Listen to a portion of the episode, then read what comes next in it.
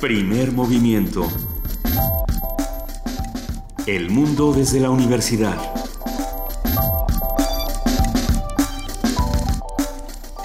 Muy buenos días a todos los que nos están escuchando a través del 96.1 de FM Radio UNAM. Hoy es 11 de noviembre, son las 7 de la mañana con 5 minutos y les damos la bienvenida aquí a Primer Movimiento. Querido Benito Taibo, muy buenos días. Querida Lucia Iglesias, un placer, como siempre, arrancar la mañana contigo y con todos los que están ahí del otro lado haciendo comunidad con nosotros. Escríbanos, háblenos, eh, estamos con ustedes, para ustedes, haciendo radio, haciendo una radio que ronronea y no ruge y no hace escándalo, sino que intenta llegar al fondo de las cosas por medio de todos aquellos que nos ayudan a entender el mundo.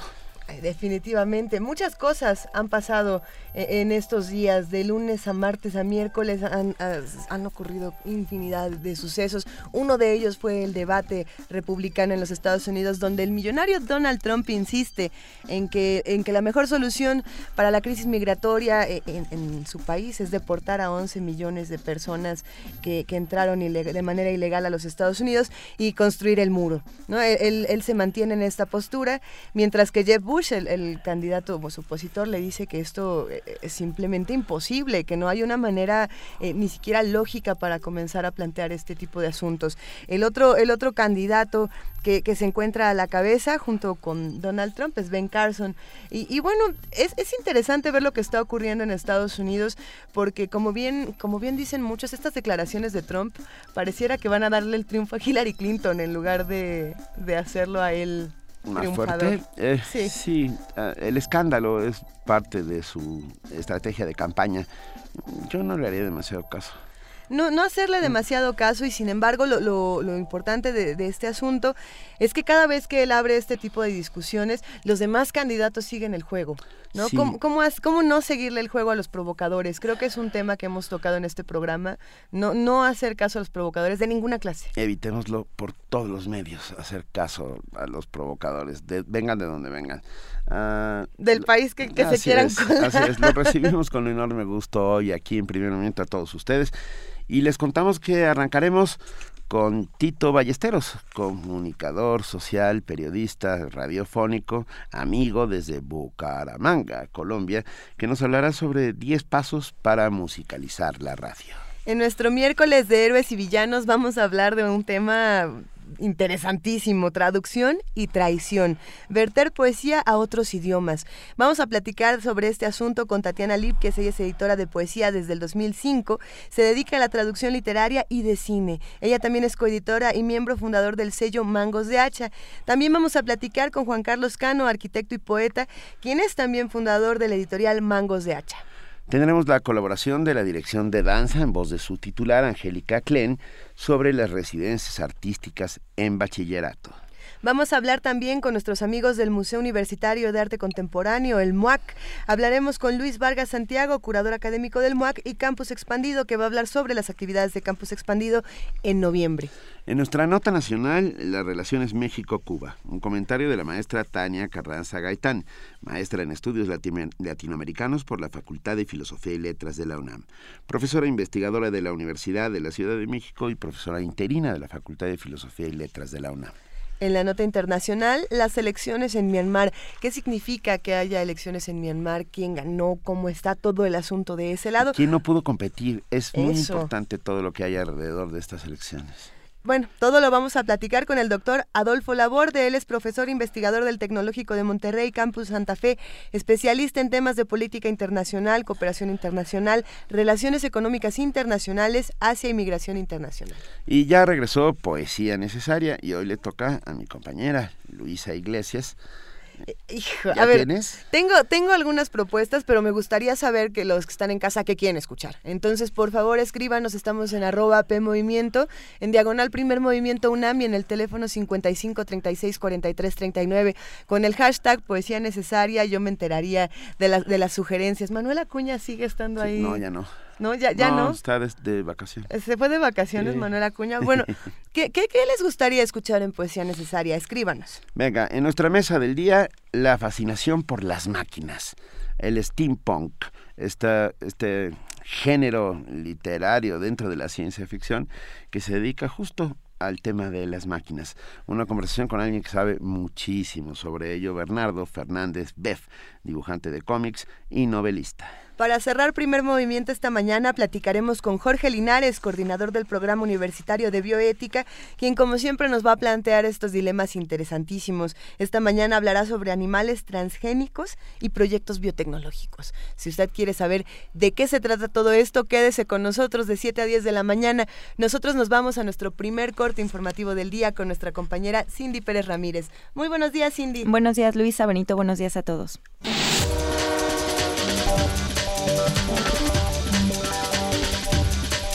El gobernador de Michoacán, Silvano Aureoles, informó que los cinco tramos carreteros bloqueados por civiles armados en los municipios de Buenavista y Apatzingán ya fueron reabiertos. En conferencia de prensa explicó que esto se debió a una reacción al ataque que sufrieron seguidores de José Antonio Torres, alias El Americano, el domingo pasado. Aureoles agregó que ya se han tomado medidas para dar tranquilidad a las personas.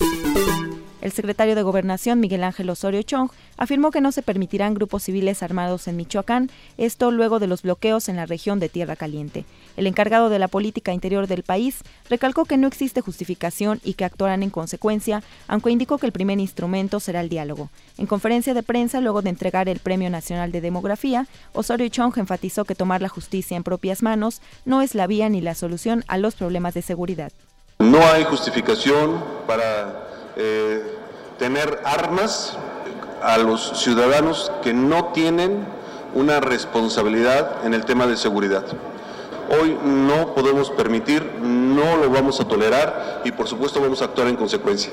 ¿Qué vamos a ocupar? Nuestro primer eh, eh, instrumento siempre que es el diálogo, el acuerdo, pero si no existe tal, también tendremos que actuar como nos marca la ley. El vocero de los padres de los 43 normalistas desaparecidos de Ayotzinapa, Felipe de la Cruz, negó que los estudiantes estén relacionados con el narcotráfico y que presuntos integrantes de los ardillos trataron de ingresar a la Escuela Normal Rural Raúl Isidro Burgos para levantar a estudiantes implicados con los rojos. En entrevista indicó que se quiere mantener el asunto como algo policíaco, sin reconocer la responsabilidad del Estado, así como crear confusión. El juzgado noveno de Distrito de Procesos Penales Federales en el Distrito Federal informó que se desahogó mediante videoconferencia la diligencia de la declaración preparatoria de Manuel Rodolfo Trillo Hernández, el empresario que financió la fuga de Joaquín El Chapo Guzmán. Al inculpado se le imputa su probable responsabilidad en la comisión del delito de operaciones con recursos de procedencia ilícita. Además, se encuentra a disposición de la autoridad jurisdiccional en internamiento en el Centro Federal de Readaptación Social número 1, Altiplano. Cabe señalar que Trillo Hernández se reservó su derecho a declarar y solicitó la duplicidad del plazo constitucional de 72 a 144 horas para la definición de su situación jurídica. El secretario de Desarrollo Social, José Antonio Mit, planteó reflexionar la forma en que se mide la pobreza en México. Al reunirse con integrantes de la Comisión de Desarrollo Social del Senado, el funcionario pidió ponderar cómo se mide la pobreza por ingresos, proceso que está a cargo del INEGI y del Consejo Nacional de Evaluación de la Política de Desarrollo Social. Si nosotros tenemos una metodología y tenemos indicadores que no son los que al final reflejan de mejor manera el México que queremos, lo que sí tenemos que estar ciertos es que para eso vamos a trabajar. Y si los indicadores no son los adecuados, y si los incentivos que generan los indicadores no son los adecuados, entonces el México que vamos a construir no será tampoco el México que queremos. Y por lo tanto una reflexión alrededor de qué está atrás de la metodología y de qué está atrás que estamos viviendo es importante. Aquí empiezo haciendo una reflexión absolutamente categórica. No tenemos ninguna duda de que la medición y los indicadores son los de Coneval, de que esa es la metodología, que conforme a ella abramos o habremos de medir nuestros esfuerzos y que una reflexión sobre la metodología no quiere decir que uno quiera corregir pobreza, con estadística o que uno quiera enfrentar pobreza con metodología, pero sí quiere decir que vale la pena que lo ponderemos. En información internacional, la garantía de los derechos humanos en Turquía vive un retroceso significativo desde 2014, afectando la independencia de la justicia y la libertad de reunión y de expresión. Así lo señaló este lunes en Bruselas Johannes Hahn, comisario para la ampliación de la Unión Europea, durante la rueda de prensa donde presentó el informe sobre la situación de las negociaciones de ampliación del territorio comunitario hacia los Balcanes y Turquía. Entre los puntos que destacan en el informe se encuentra la corrupción en varios ámbitos de la vida pública y crisis de los refugiados. En Turquía, el presidente Recep Tayyip Erdogan afirmó que para aprovechar el periodo de cuatro años de estabilidad y confianza obtenido luego de las elecciones del 1 de noviembre, se deben aprobar las reformas que se necesitan, dando prioridad a una nueva constitución. La posición de Erdogan fue apoyado por su sucesor y actual primer ministro, Ahmet Davutoglu, quien señaló la necesidad de una restauración del Estado y la democracia por medio de una nueva constitución liberal y en armonía con los valores universales. El objetivo de Erdogan es establecer una república presidencialista a través de un referéndum. El Partido Socialista de Portugal, el Partido Comunista, el Partido Socialista Bloco de Izquierda y el Partido Socialista Los Verdes firmaron este martes el pacto histórico que consta de 70 medidas económicas y políticas. Este pacto le permitirá al Partido Socialista gobernar en los próximos cuatro años si el presidente Aníbal Cavaco Silva se lo encarga. Canadá se compromete a recibir otros 25.000 refugiados sirios. La Agencia de la ONU para los Refugiados, ACNUR, dio este martes la bienvenida al compromiso del Gobierno de Canadá de admitir a otros 25.000 refugiados sirios hasta fin de año a través de programas humanitarios. El anuncio de hoy se añade al compromiso realizado en diciembre de 2014 por parte del país norteamericano de recibir a 10.000 refugiados sirios. El alto comisionado de ACNUR, Antonio Guterres, calificó la iniciativa del gobierno canadiense como un enorme gesto solidario hacia el pueblo de Siria y sus países vecinos, a la vez que urgió a otros países a seguir la iniciativa canadiense. ACNUR trabajará en colaboración con las autoridades de inmigración canadienses, permitiendo la rápida identificación de refugiados en situación de vulnerabilidad en Oriente Medio, con especial atención a los situados en Líbano y Jordania. Los refugiados sirios recibirán inicialmente un permiso temporal de residencia que será reemplazado por uno permanente tras el pertinente trámite y la posibilidad de ser elegible a la ciudadanía canadiense tras cuatro años en el país.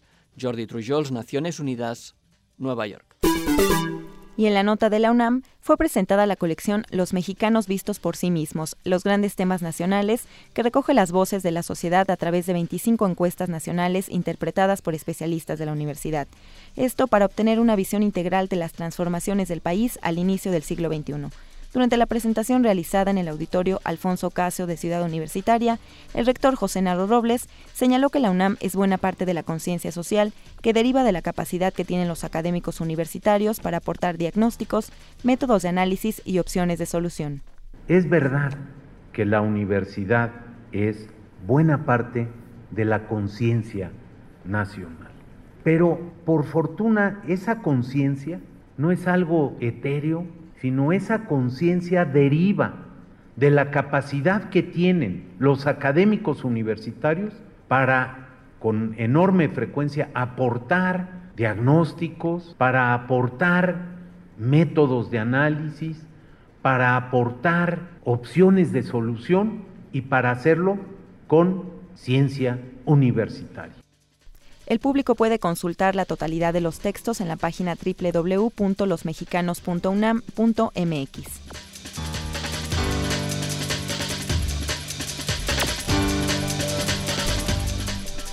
Muchísimas gracias a nuestra compañera Cindy Pérez Ramírez por este corte informativo de las 7 de la mañana. Cindy, que tengas un muy buen día. Nos escuchamos a lo largo de la transmisión. Muchas gracias, Luisa Benito. Que tengan buen día. buen día.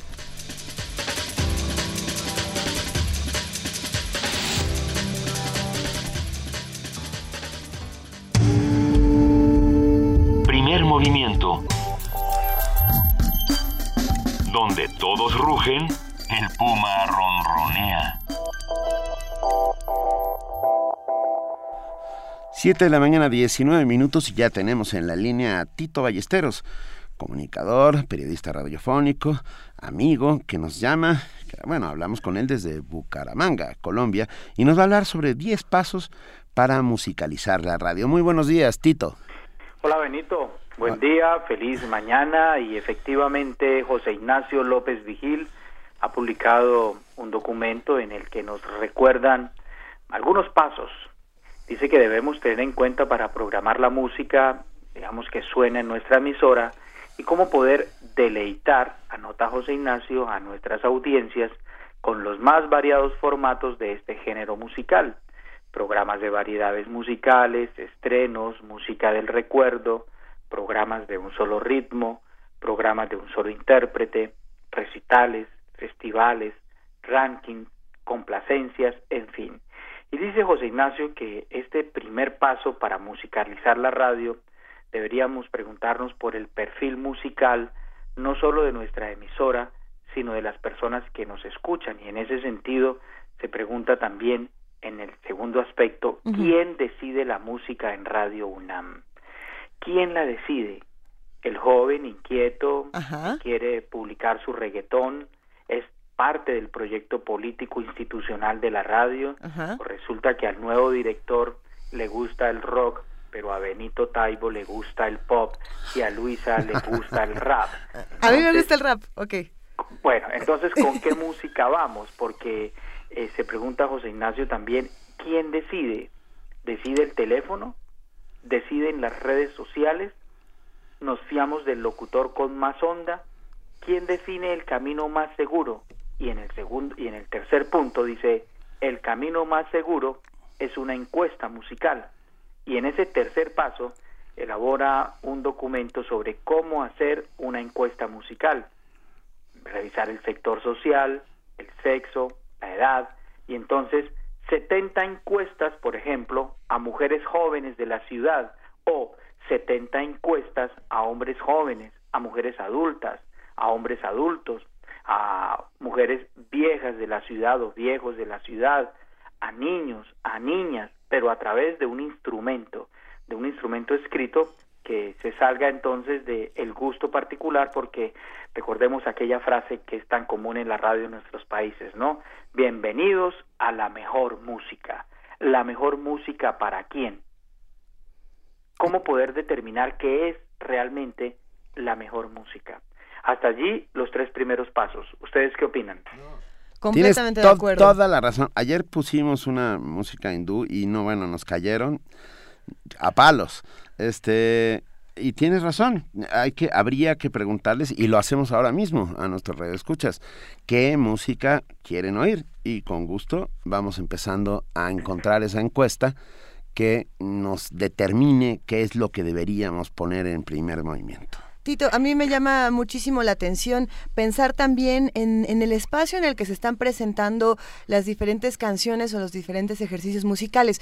Por ejemplo, eh, no es lo mismo la música que se elige para un noticiero que la música que se elige para un radioteatro o la música que se elige para eh, otros medios radiofónicos, porque como tú lo, bien lo has mencionado en, todas tus secciones, eh, sí, cada, cada espacio tiene un momento de experimentación distinta. Sin duda, lo que pasa también es que, claro, el día a día no le permite a uno, eso es desde la teoría, pero en el día a día es muy difícil encontrar esas canciones o esa exploración musical, porque obviamente pues la carga permanente no permite sentarse un poco, respirar y decir, esta semana vamos a explorar con esto o con lo otro. El cuarto aspecto es hacia una democracia musical. Y en ese sentido, suenan todas las músicas en mi radio, deberían sonar, transmitir entonces cualquier disco pero sin ningún filtro. La democracia no se trata de que suene todo a toda hora. Las radios también deben definir sus perfiles, pero ojalá un perfil el más amplio que se pueda. ¿Qué hacemos en el quinto paso? ¿Una música moderna o una música antigua?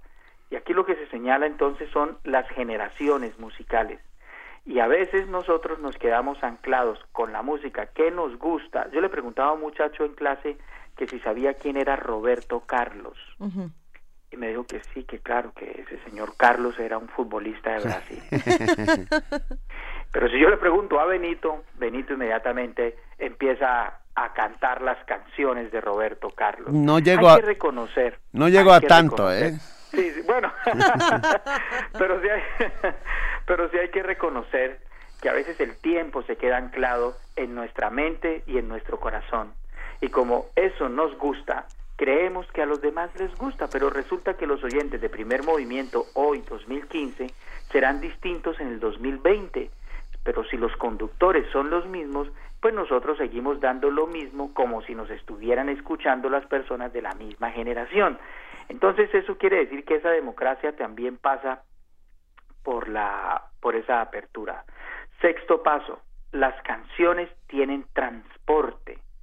En ese sentido, lo que se sugiere también es que esas canciones puedan ser creadas también por nosotros.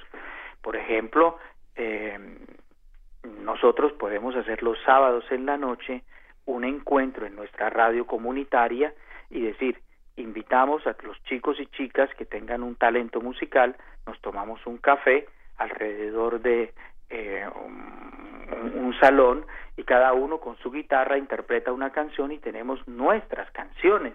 ¿Por qué las canciones de los cantantes que tienen que estar vueltas en CDs o ahora en las memorias, si tenemos tanta gente en la comunidad a la que podemos apoyar y a partir de allí hacemos un conversatorio con canciones propias, nuestras?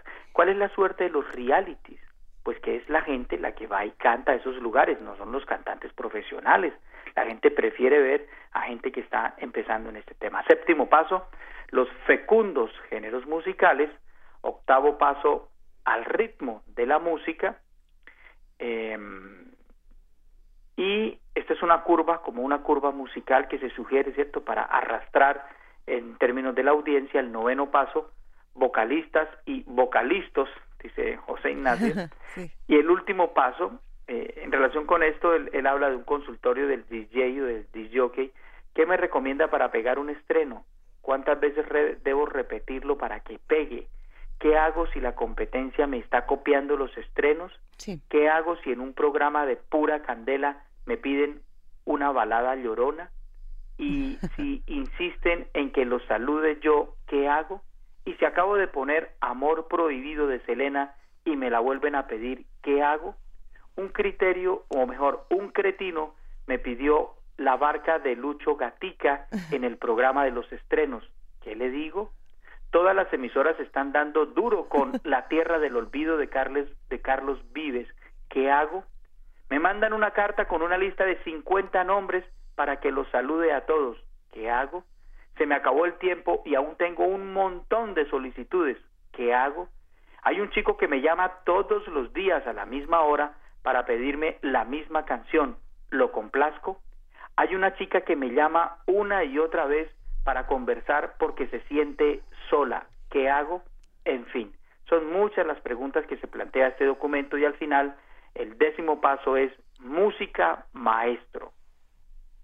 Esas son las recomendaciones que nos hace José Ignacio López Vigil a propósito de cómo musicalizar la radio. El texto se encuentra en radialistas.net.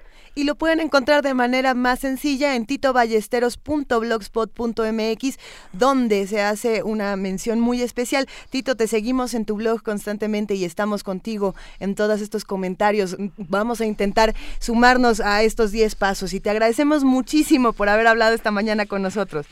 Bueno, pues a ustedes una muy feliz mañana y gracias por este contacto. Hasta pronto. Mil gracias. gracias. Y juramos no poner nunca a Selena.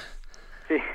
No juren. Gracias, bueno, Tito. Un gran abrazo. Hasta nos luego. Vemos. Chao, chao. Primer movimiento. La vida en otro sentido.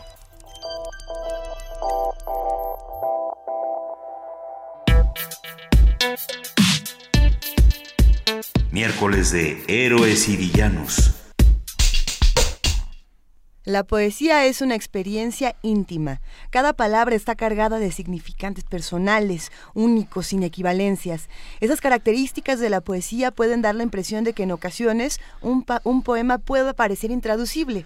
Para algunos la traducción de la poesía es una tarea imposible pues consideran que un poema nunca puede ser del todo traducido, pero existe gente que pasa la vida intentándolo. Quienes se dedican a ello, además de trasladar el significado de un idioma a otro, hacen una tarea de reinvención del poema, conservando elementos esenciales de la lírica, su forma, su ritmo, su sonoridad.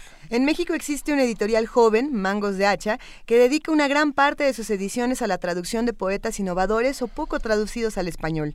Este año la editorial cumple cinco años y festeja con la presentación de cinco libros. Para detallarnos cuáles son estas obras y qué tan difícil fue traducirlas, hoy nos acompaña en la línea Tatiana Lipkes, editora. Ha publicado los libros de poemas. Eh, desde el 2005 se dedica a la traducción literaria y de cine. Es coeditora y miembro fundador del sello Mangos de Hacha. Tatiana Lipkes, bienvenida a Primer Movimiento. Buenos días, Benito, Luisa, gracias por invitarme. Un gusto escucharte, Tatiana. También está en la línea Juan Carlos Cano. Él es arquitecto y poeta y ha publicado tres libros de poesía. Es fundador de la editorial Mangos de Hacha. Juan Carlos, muy buenos días, ¿cómo estás? Hola, buenos días. Eso. Un gusto hablar con los dos esta mañana. ¿Por dónde arrancaremos? A ver, ¿qué, ¿qué tan difícil es traducir poesía, Tatiana? Bueno, pues eso es, este, yo siempre, siempre te lo comparo con pilotear un avión, ¿no? Si me preguntan a mí qué tan difícil es pilotear un avión, pues digo, no me lo puedo ni siquiera imaginar. Eh, y, pues nosotros que nos dedicamos a hacer este tipo de trabajos, pues es un oficio en realidad, que estamos todos los días haciendo eso y parecer algo normal podría parecer algo normal a simple vista y sin embargo, cuando se habla de traducción en la poesía, se menciona mucho la palabra traición, Juan Carlos. Muchos dicen, mi poema no era de esa manera y el traductor me está traicionando la voz. ¿Qué opinas? Claro, hay que traicionar al poeta siempre. ¿Sí te parece? no, en realidad lo, que sucede es que eh, eh, capturar la esencia de un poema en una traducción eh, supongo que es lo importante al, hacer este ejercicio, porque de entrada se sabe que no es posible, que, prácticamente es imposible transmitir literalmente de un idioma a otro una sensación, una, unas cosas que son, eh, digamos, muy puntuales del idioma del que se está traduciendo. Entonces, la idea es encontrar los equivalentes a estas, a estas sensaciones. Eh, las palabras son el medio por el que se está transmitiendo esto, esta, esta sensación, este, este, este estado, y eh, de un idioma a otro cambia mucho, ¿no? Entonces, la, la manera de hacerlo es de alguna manera traicionándolo, ¿no? Claro. Hay, hay una hay una vieja conseja italiana del, del siglo XIX, traductor traidor. Este, pero que no estoy del todo de acuerdo, ¿eh? Si, si no hubiera sido por grandes poetas que se atrevieron a traducir a otros poetas y pienso por ejemplo en José Emilio Pacheco al cual le debemos muchísimo le debemos eh, eh, algunos textos de Cavafis que de otra manera no hubieran llegado a nosotros. Bueno entre otras muchas cosas ah, agradecemos a esos valientes que, que a pesar de poder ser considerados como traidores se atrevieron y nos dieron la versión más ah, personal y yo creo que ahí está el, punto, no sé, Tatiana, ¿qué opines? En, en, la, pues en la personal intención del traductor. No, claro, lo que pasa es que también se trata, eh, hablando de José Emilio Pacheco, quien pues también era un gran poeta, eh, se trata de reescribir los textos, ¿no? Y yo creo que, que la traición está mucho, bueno, hablan de la traición en ese sentido, en el sentido de la reescritura y de la, también en francés, ¿no? Existe este muy muy parecido al dicho italiano, que las traducciones son las bellas infieles. Vamos a pensar en los elementos que se necesitan para poder eh, traducir un poema lo más cercano o lo más apegado a la idea de un autor. Tenemos, por ejemplo, el elemento del ritmo, la métrica, la metáfora, la voz. No sé, ¿qué más elementos debemos considerar, Juan Carlos? bueno, lo, que decías, el ritmo y la métrica son eh, de, las partes más importantes, porque a, fin de cuentas es como, en ese sentido es un poco como traducir música. O sea, realmente lo que estás traduciendo es, eh, son, una serie de sonidos que tienen un sentido. Entonces están estas dos vertientes.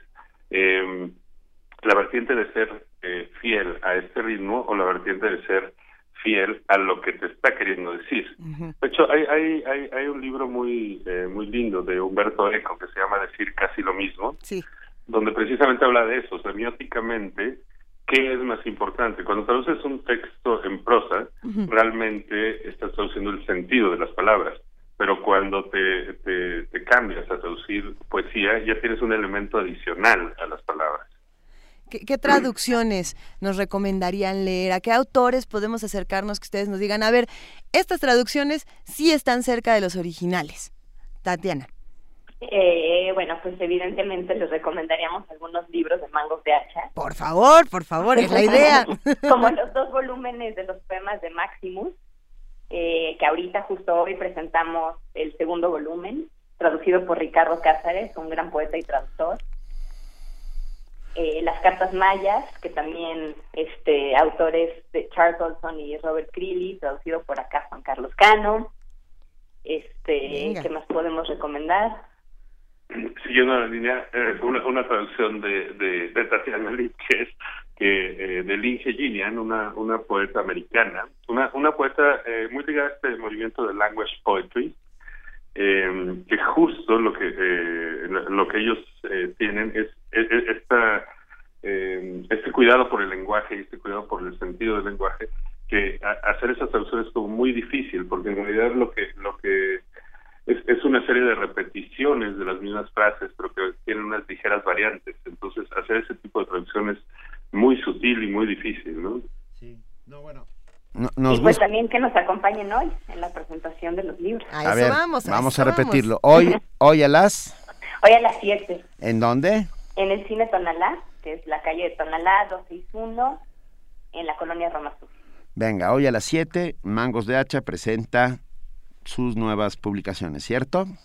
Cierto, y festejamos los cinco años. Oigan, a ver, hablando de Mangos de Hacha, este, ¿a qué hora se les todo el mundo dice que que no conviene eh, publicar poesía y, y entonces y ustedes llevan cinco años haciéndolo. Cuéntenos cómo ha sido esa experiencia, por favor.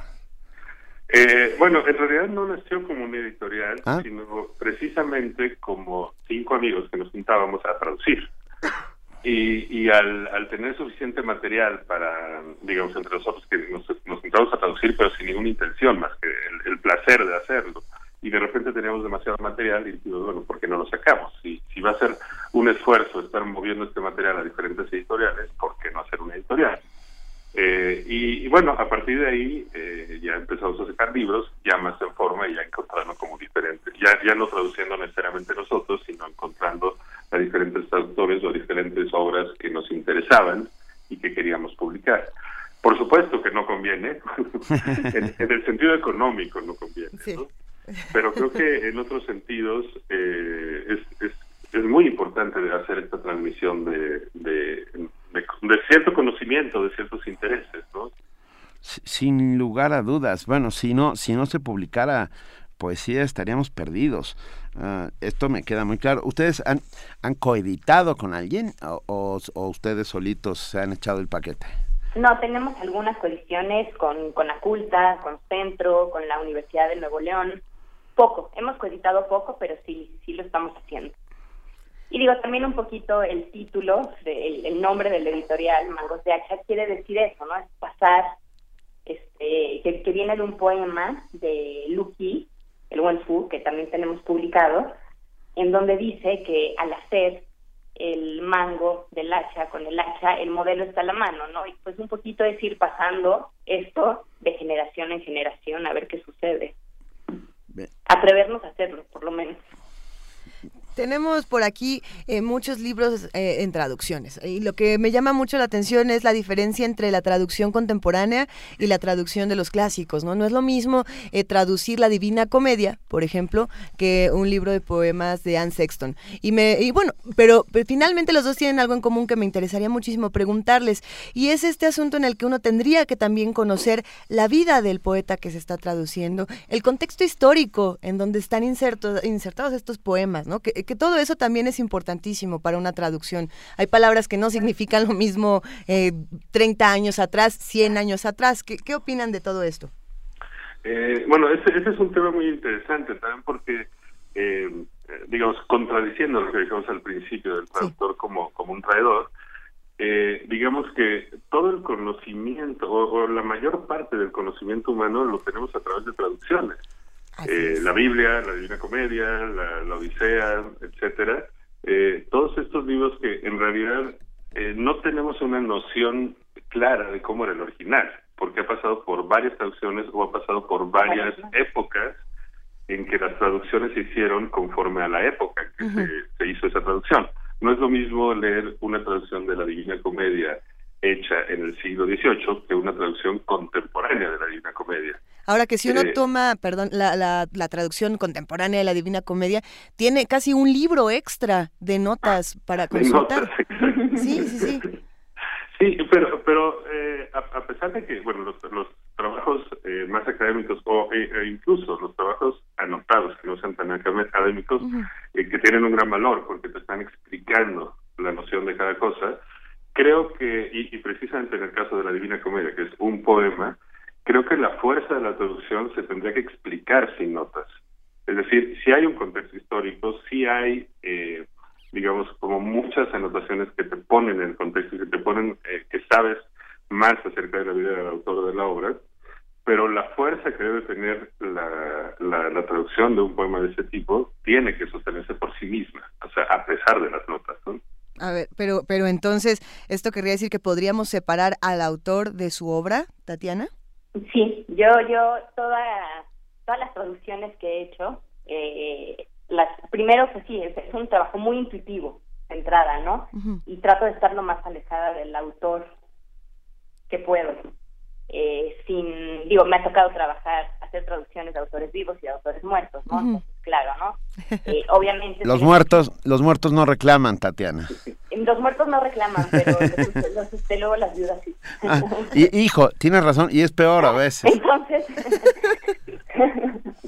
pero pero no yo yo sí este justamente la forma en la que trabajo es, es lo más alejado posible de por ejemplo, hay muchos traductores que trabajan directamente con los autores, preguntando y siempre estando como pendiente de, este, del paso siguiente que van a dar.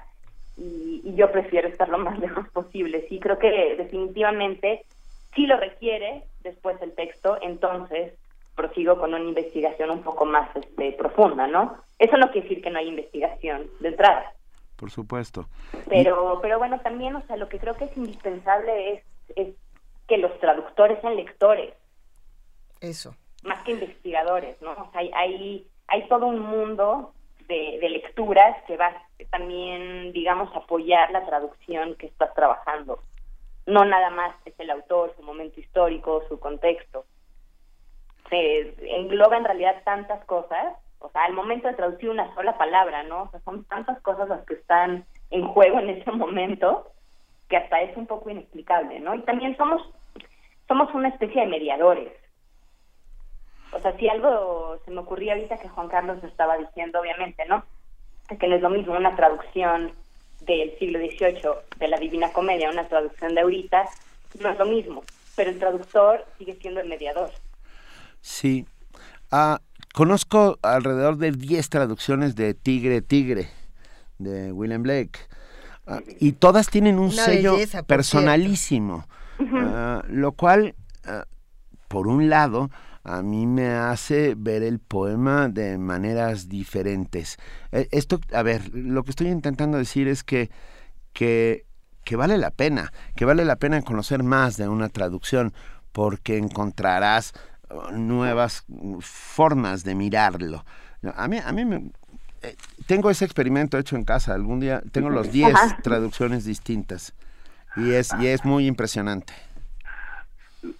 Sí, y, el, la otra forma de traducción que, también, em, em, ahorita lo estaba pensando que estabas diciendo esto, pero que, es un poco distinto, era eh, lo que hacían los concretos brasileños, como Haroldo de Campos, esto que ellos llamaban la transcreación que era realmente eh, traducir eh, de distintos idiomas a distintos idiomas o hacer la traducción de la traducción de la traducción.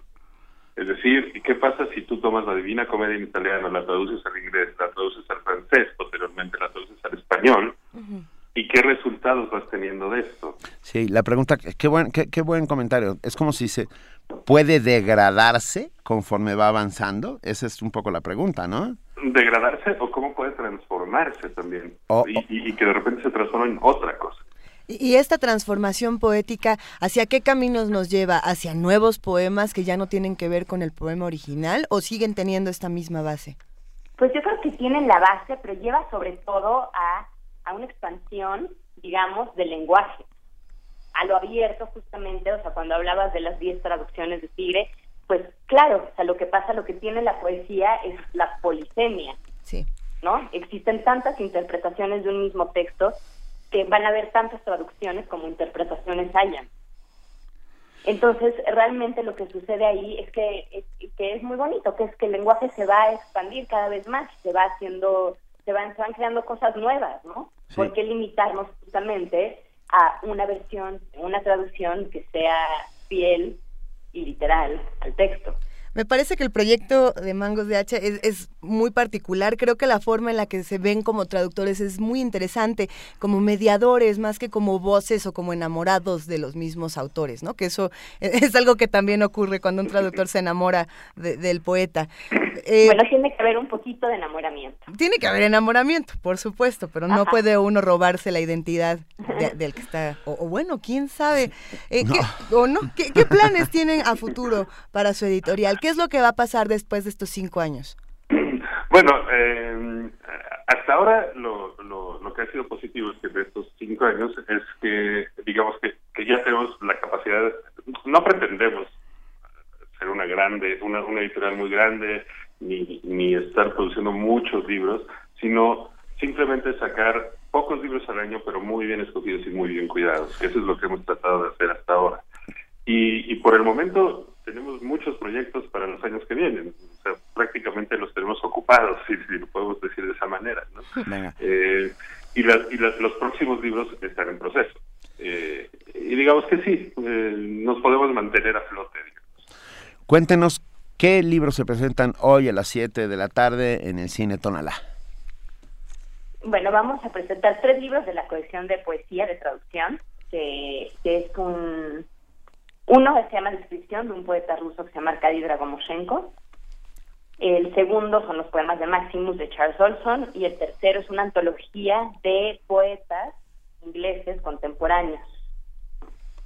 Eh, que no que no jóvenes sino contemporáneos, del, movimiento del New British Revival de más o menos están más o menos al eh, contemporáneos a los beats y tenemos dos libros de cine uno de entrevistas a cineastas contemporáneos y la crisis de los medios que ese es el nuevo nuevo lanzamiento de el cineasta británico Peter Watkins pues sin duda nos encontramos hoy a las 7 de la noche en Tonalá 261 en el cine Tonalá. Va a ser una experiencia que a muchos nos va a dejar impresionados. Mangos de H, este editorial que es joven, 5 años, es una editorial muy joven con muchísimos planes. Ya para despedirnos, nos hacen una pregunta que, que, que creo que puede, que puede gustarles. Dice Rob, jugando un poco al abogado del diablo, ¿se puede traducir bien un haiku? Que es una manera de poesía bastante particular y marcada.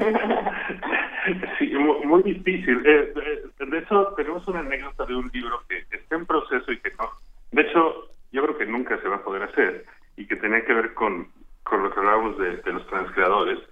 Em, de, eh, bueno, era, era un, amigo poeta japonés que vive en Barcelona y él tenía una serie de haikus.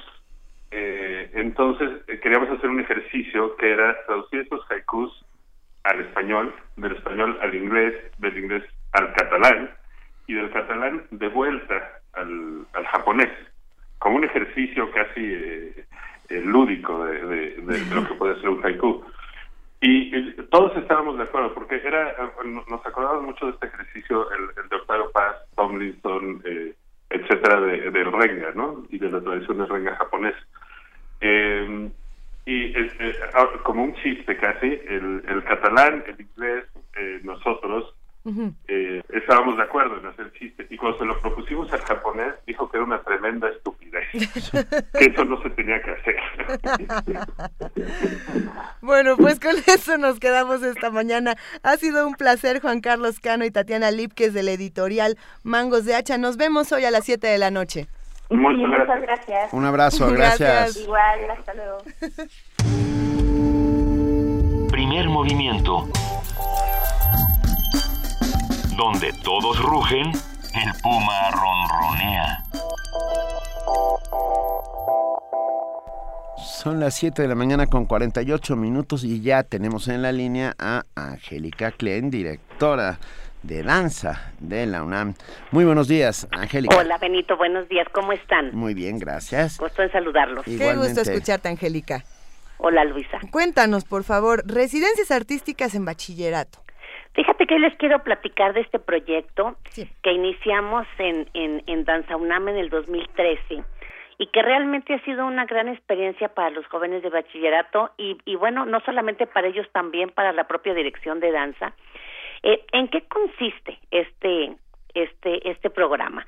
Bueno, les voy a explicar. Eh, hacemos una convocatoria eh, y la lanzamos, hemos trabajado en los planteles de la Escuela Nacional Preparatoria y en el Colegio de Ciencias y Humanidades para, para desarrollar este programa en horario extracurricular. Quiere decir que los chicos no, no, no están en su horario regular, sino que tienen que ceder parte de su horario para, para, para trabajar. Los interesados se inscriben y es maravilloso porque por tres semanas, eh, por eh, cada tercer día, están con un creativo en donde juntos desarrollan un proceso de creación con el objetivo de adentrarse pues prácticamente en el mundo y en el universo de la danza en diversos aspectos. Esto realmente les permite descubrir su potencialidad y su libertad, eh, eh, pueden experimentar con su cuerpo en movimiento, eh, aprenden a manejar el espacio, descubren una capacidad creativa que a veces ellos mismos no saben que tienen y también aprenden a tomar decisiones en equipo, cómo entretejer ideas, eh, hacer nuevos discursos para generar una propuesta escénica. Al término de esta residencia, los estudiantes tienen la oportunidad de compartir prácticamente con su comunidad, porque lo, lindo es que lo que logran eh, desarrollar en estas 27 horas lo presentan en su espacio, en su escuela, en su plantel, y posteriormente lo, los invitamos al salón de danza, en donde ellos también pues pueden vivenciar otras cosas porque llegan a un foro, el salón de danza saben que es un black box, en donde hay, hay, hay, hay forma de hacer un diseño de luces, pues te, tienen que preparar también su vestuario. Entonces conocen como los aspectos importantes de producción y realmente pues trabajan en un escenario con público. Y no, no solamente comparten con su familia y con sus amigos, sino con público en general que va a escucharlo. Yo creo que, que esta experiencia que, que la hacemos cada semestre desde el 2013, ahora ya la hacemos cuatro veces al año, en el 2015 logramos hacer, hacer cuatro residencias.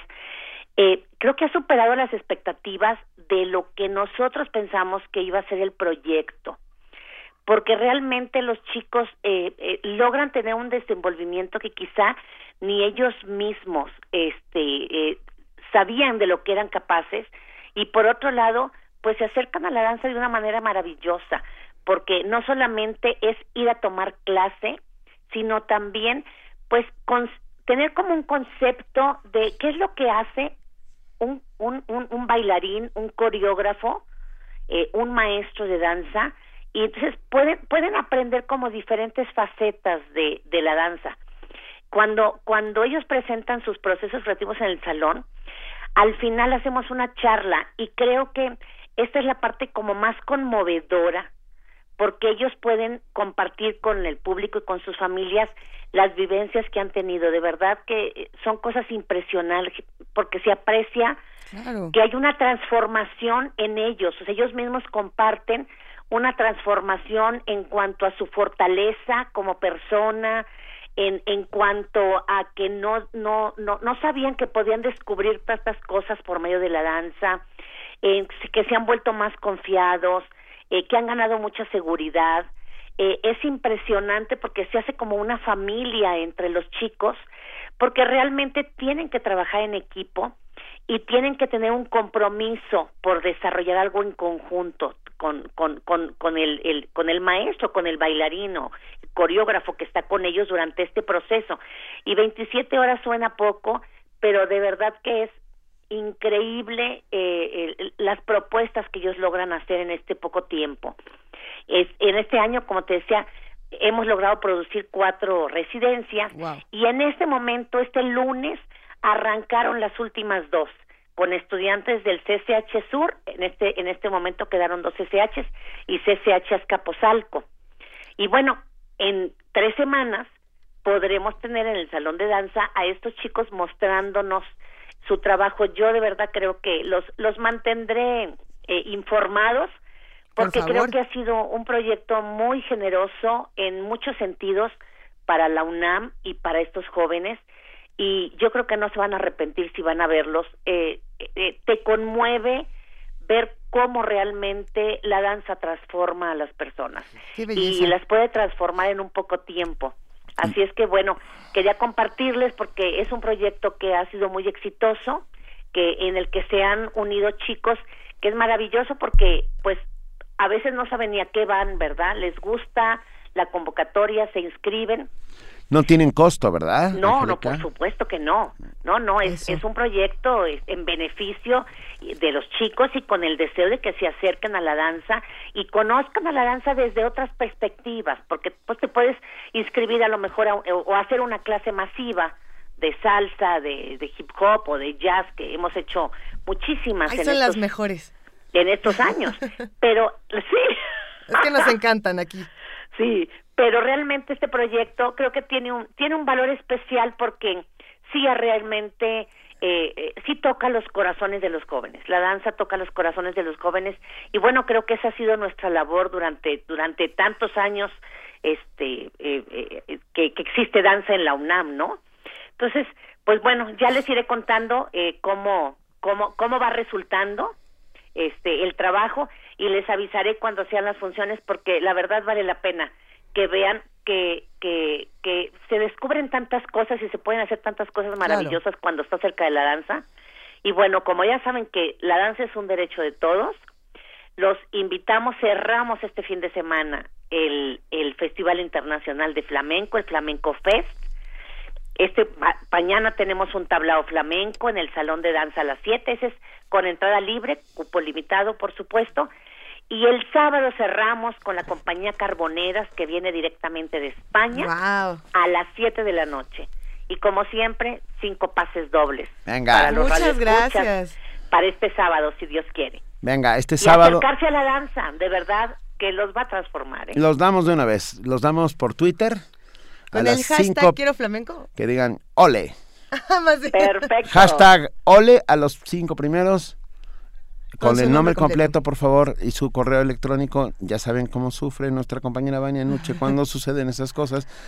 Ah, a ver, entonces es al sábado a las 7 de la noche en la sala Miguel Covarrubias, Carboneras, clausurando el Flamenco Fest 2015 de la Dirección de Danza. Qué maravilla, Angélica. Y también estaremos al pendiente del resultado. Sí, en tres semanas verán las maravillas que presentan estos chicos. nos, Gusta, nos gusta pensar que además de que la danza es un derecho, es un ejercicio iniciático de autodescubrimiento en el caso de estos jóvenes. Lo dijiste hermoso. gracias. Lo dijo perfecto. Gracias, Luisa. No, gracias, a ti. un beso, Angélica Hasta luego. Primer movimiento donde la raza habla.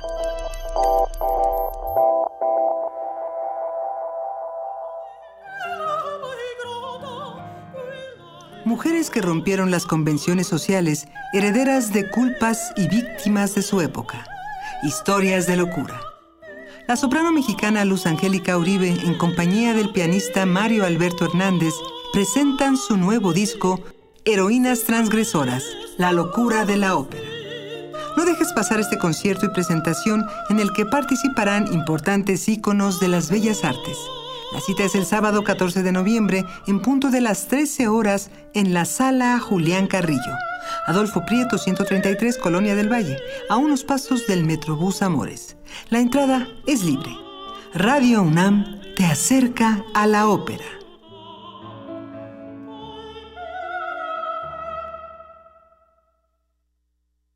Tribunal Electoral del Distrito Federal te garantiza, entre otros derechos, votar y ser votado, asociarme libre e individualmente, ejercer mi participación como ciudadano.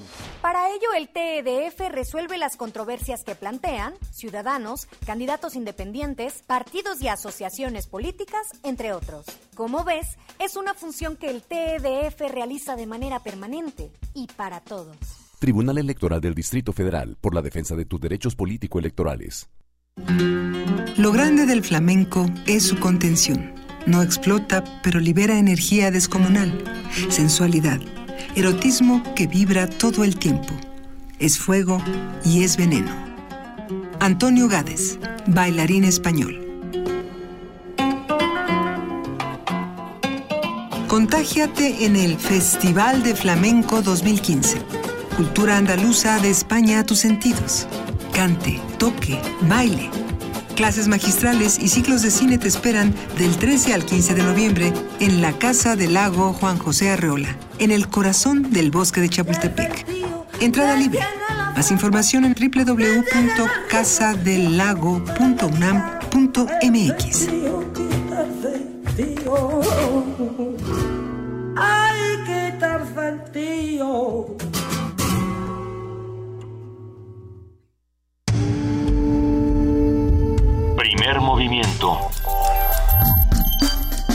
Información azul y oro.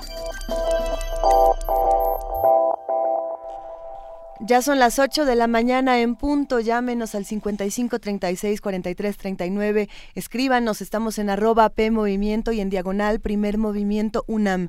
En este momento nos vamos a nuestro corte informativo de las 8 de la mañana con nuestra compañera Elizabeth Rojas. Muy buen día, Elizabeth, bienvenida. Gracias, Luisa. Buenos días, buenos días a todos.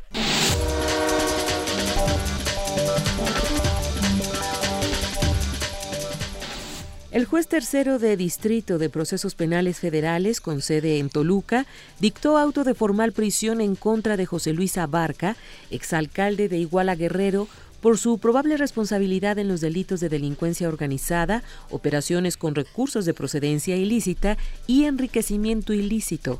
Cabe recordar que Abarca Velázquez se encuentra recluido en el penal de máxima seguridad del Altiplano Estado de México, acusado de ser el autor intelectual del ataque y desaparición de los 43 normalistas de Ayotzinapa. El Comité de Relaciones Exteriores del Senado aprobó la nominación de Roberta Jacobson como nueva embajadora de Estados Unidos en México. Con 12 votos a favor y 7 en contra, su nombramiento fue turnado al Pleno Senatorial para su ratificación. Jacobson fue nominada en julio pasado por el presidente Barack Obama, sin embargo el voto para su nombramiento fue pospuesto por intervenciones y solicitudes de información, especialmente sobre Cuba y Venezuela. El comisionado federal para la protección contra riesgos sanitarios, Miquel Arriola, dio a conocer que recibió una nueva solicitud de permiso para el consumo de marihuana a favor de seis personas. Entrevistado al término de la presentación de los detalles de la Cumbre Mundial de Titulares de Agencias Sanitarias, Reguladores de Medicamentos, explicó que la solicitud tiene un plazo de tres meses para ser contestada, pero que seguramente se hará previo al plazo. La segunda solicitud de permiso no se presenta con ningún amparo. Lo que procede es la negativa, toda vez que solamente la norma se declaró inconstitucional para cuatro personas. Para la COFEPRIS y para el resto de la población que reside en el territorio nacional, la norma general es la prohibición. Entonces el estatus es ese. Elementos de seguridad recuperaron 43 mil litros de combustible robado de los ductos de Pemex en dos operativos en Guanajuato. Los agentes de la Secretaría de Seguridad Pública Estatal detuvieron a tres hombres luego de chocar con tres vehículos en la carretera Valle de Santiago-Salamanca al intentar huir en una pipa cargada de hidrocarburo. Al concluir el operativo, los detenidos, la pipa y el combustible fueron puestos a disposición de la autoridad correspondiente. El Centro de Investigación y Docencia Económicas afirmó que en 2016 la economía mexicana crecerá apenas un 2.6%. Además registrará bajos ingresos, reducción de gasto y disminución de la inversión extranjera. Raúl Feliz, investigador del CIDE, aseguró que debido a la caída de los precios del petróleo, el cambio en la política monetaria de la Reserva Federal y el bajo crecimiento de los países emergentes, no será posible una mejora en la economía durante 2016. En información internacional, un antiguo miembro del regimiento de paracaidistas fue detenido por haber participado en el asesinato de 14 civiles en Irlanda del Norte durante el denominado Bloody Sunday del 30 de enero de 1972. Cabe recordar que durante el Domingo Sangriento, un grupo de paracaidistas disparó contra las casi 15.000 personas que se manifestaban contra una ley que permitía encarcelar sin juicio a los sospechosos de pertenecer al ejército republicano irlandés. Por ello, desde 1998 inició una investigación independiente sobre lo ocurrido y en 2010 se dio a conocer la conclusión que el ejército británico disparó sobre civiles desarmados en una acción injustificada e injustificable. Ante el permanente despliegue del escudo antimisiles que continúa realizando Estados Unidos en Europa, Rusia reforzará su arsenal nuclear. Ese fue el anuncio del presidente Vladimir Putin durante una reunión gubernamental sobre la industria militar. Señaló que se desarrollarán sistemas ofensivos capaces de superar cualquier escudo. Asimismo, denunció que los argumentos de Estados Unidos sobre la amenaza de los misiles iraníes y norcoreanos solo buscan ocultar sus verdaderos planes para neutralizar el potencial estratégico y nuclear de otros países. Ayer se celebró el Día Mundial de la Ciencia para la Paz y el Desarrollo. Con motivo de la celebración este martes del Día Mundial de la Ciencia para la Paz y el Desarrollo, la directora general de la UNESCO, Irina Bokova, destacó el papel de la ciencia junto al de la recién aprobada Agenda 2030 para el Desarrollo Sostenible. En un mensaje por la ocasión, Bokova destacó que la agenda plasma una nueva visión de la humanidad, el planeta y la paz para los próximos 15 años y la ciencia ocupa en ella un lugar central como fuerza de transformación positiva y multiplicadora del desarrollo. El tema central de este año por el Día Mundial de la Ciencia para la Paz y el Desarrollo es la ciencia al servicio de un futuro sostenible.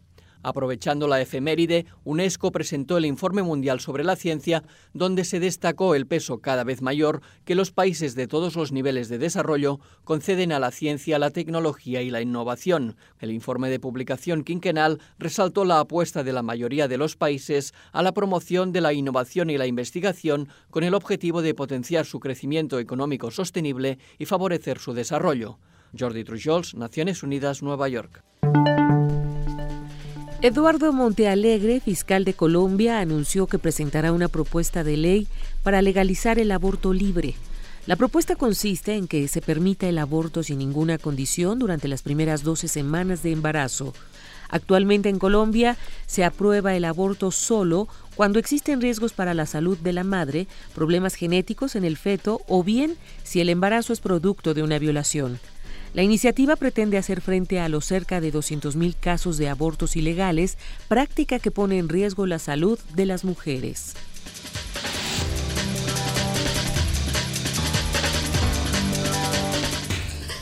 Ocho de la mañana, siete minutos. Muchas gracias a nuestra compañera Elizabeth Rojas por este corte informativo de las 8 y nos vemos a las 9, Elizabeth. Hasta el rato, Benito. Luisa, buenos días. Gracias, Elizabeth.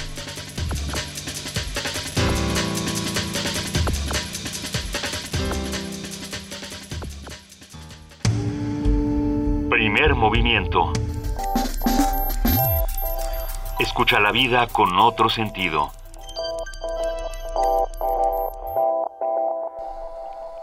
Son las 8 de la mañana con 7 minutos y ya se, encuentra en se encuentran en la línea nuestros amigos del Museo Universitario de Arte Contemporáneo, el MUAC. Buenos días, Luis Vargas Santiago, curador académico y también de Campus Expandido. ¿Cómo estás? ¿Qué tal, Luisa? Muy bien. Qué gusto escucharte. ¿Cómo va todo? Bien, pues seguimos con muchas actividades y dando continuidad al programa académico del MUAC. ¿Y, qué vamos a tener en campus expandido en, durante noviembre?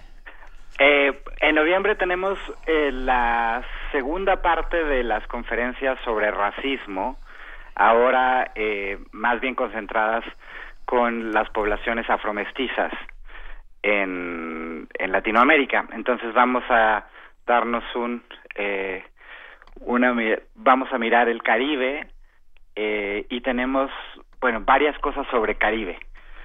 La, la primera es una, una conferencia el 19 de noviembre que es Racismo y Posracismo en Cuba, que la imparte la doctora Olga Rodríguez Bolufe de la Universidad Iberoamericana y eh, después también tendremos el 26 de noviembre el espectro de Haití con la doctora Yolanda Wood de la Universidad de La Habana.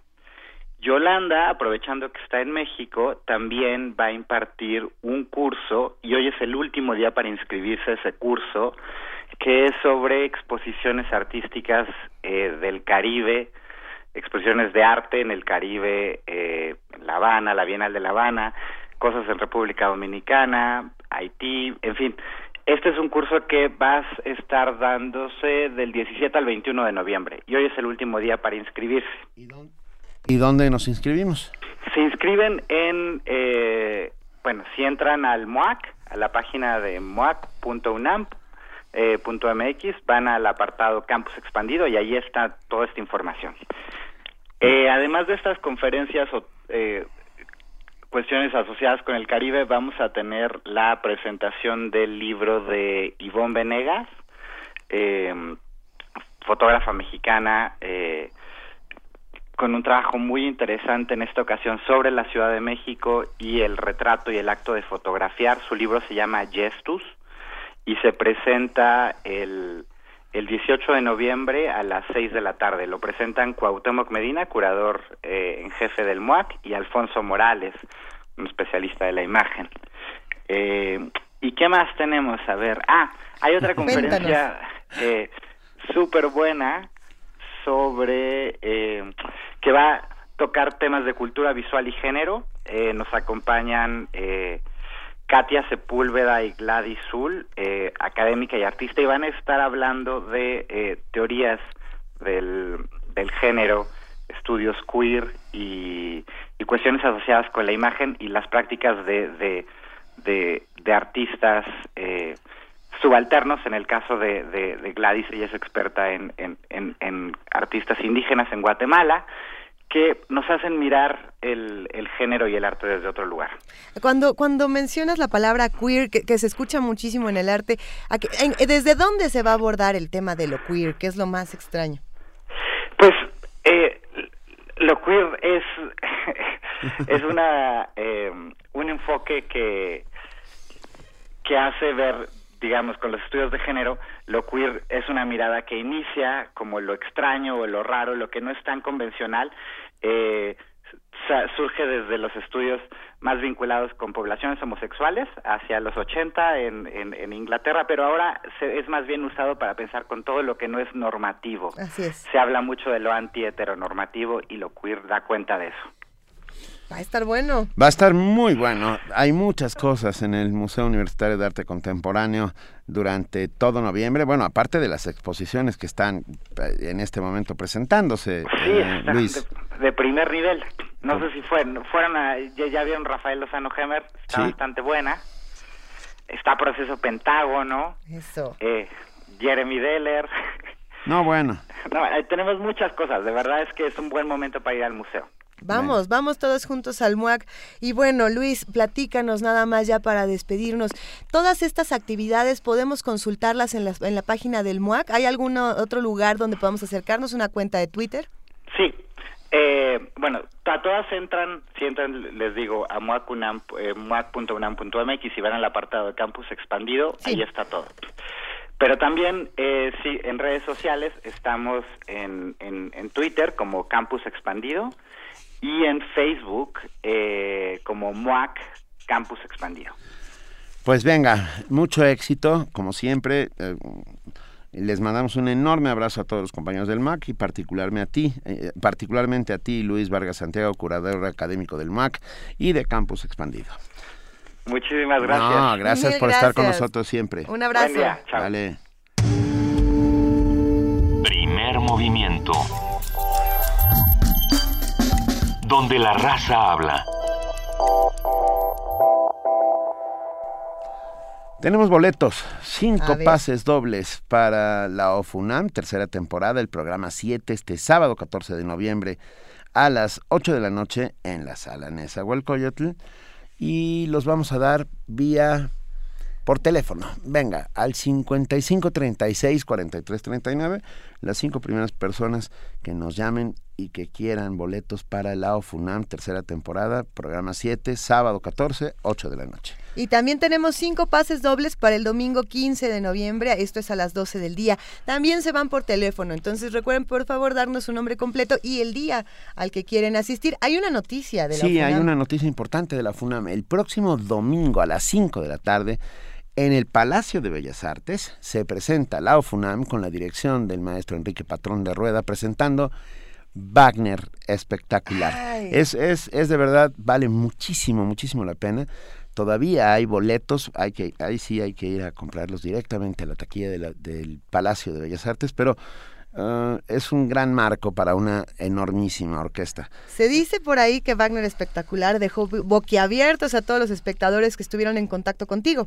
En el festival, que pudieron ver eh, por primera vez Wagner espectacular. Y bueno, yo creo que vale muchísimo la pena que todos nos vayamos a Bellas Artes. Venga, y ya tenemos a los ganadores de clausura Flamenco Fest. Freud. ¿Freud? Freud. Ole, moro por estar ahí. Pues vas a estar Freud, Freuti. José Luis Sánchez, eh, Petrum, Casu y Kari Kamalich. A todos Gracias por estar con nosotros y se van al Flamenco Fest. Síganos escuchando porque tenemos más sorpresas para ustedes, pero en este momento nos vamos a nuestra nota nacional. Nota nacional. El presidente cubano Raúl Castro y su homólogo mexicano Enrique Peña Nieto firmaron este viernes un acuerdo migratorio. La firma de este convenio se da en un momento en el que decenas de cubanos se agolpan en la frontera sur de México en su viaje hacia Estados Unidos. Aunque no se han dado mayores detalles sobre la resolución adoptada por ambos mandatarios, Peña Nieto aseguró que la finalidad del nuevo acuerdo es garantizar el flujo legal, seguro y ordenado entre sus países y evitar la trata de personas. Además de este memorándum migratorio, se emitió uno de colaboración académico-diplomática, otro en materia turística, otro más de cooperación en materia pesquera y agrícola y una carta de intención de cooperación técnica para la educación básica, en la que se incluyen la cooperación cubana en programas de alfabetización, lectura y deportes y el fortalecimiento de las escuelas normales.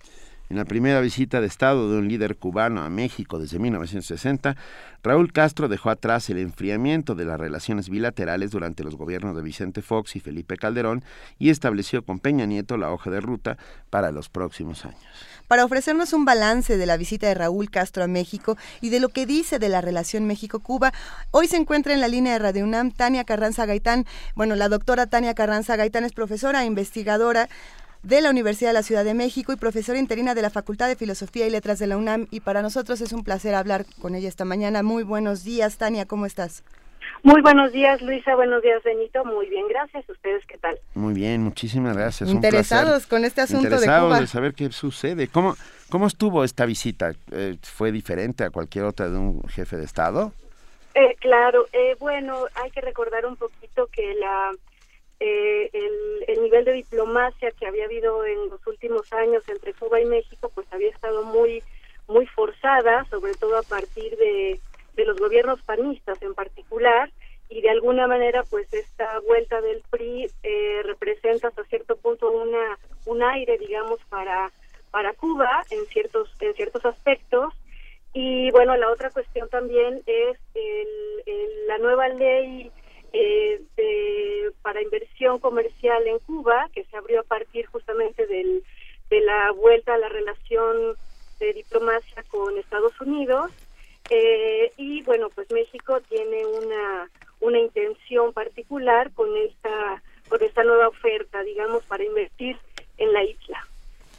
¿Qué, ¿Qué, es lo que está pasando en la relación eh, entre estos dos países? ¿Podríamos pensar que va a mejorar de alguna manera?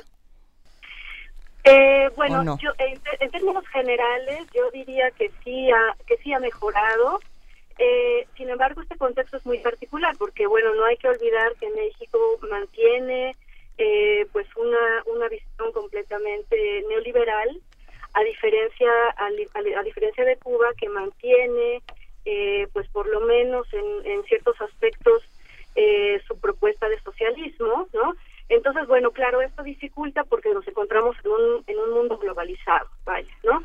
Eh, sin embargo, es importante observar la, la eh, vamos a decir, el, el que se hayan limado esas asperezas, eh, pero con una intención muy clara también. Es decir, yo, yo consideraría que es importante para Cuba la inversión de capital extranjero, eh, o por lo menos así lo ve el gobierno cubano, eh, pero por otro lado no quiere decir que esto sea beneficioso en términos eh, eh, vaya de, de desarrollo etcétera generalizado como había sido en otros en otros momentos no mientras que para las empresas extranjeras eh, es decir en este caso las empresas mexicanas en Cuba eh, si no tengo mal el dato, estamos hablando de 20 empresas mexicanas interesadas en invertir en, en Cuba, particularmente en este emblemático, este, en, la zona de Mariel, ¿no? En el puerto Mariel.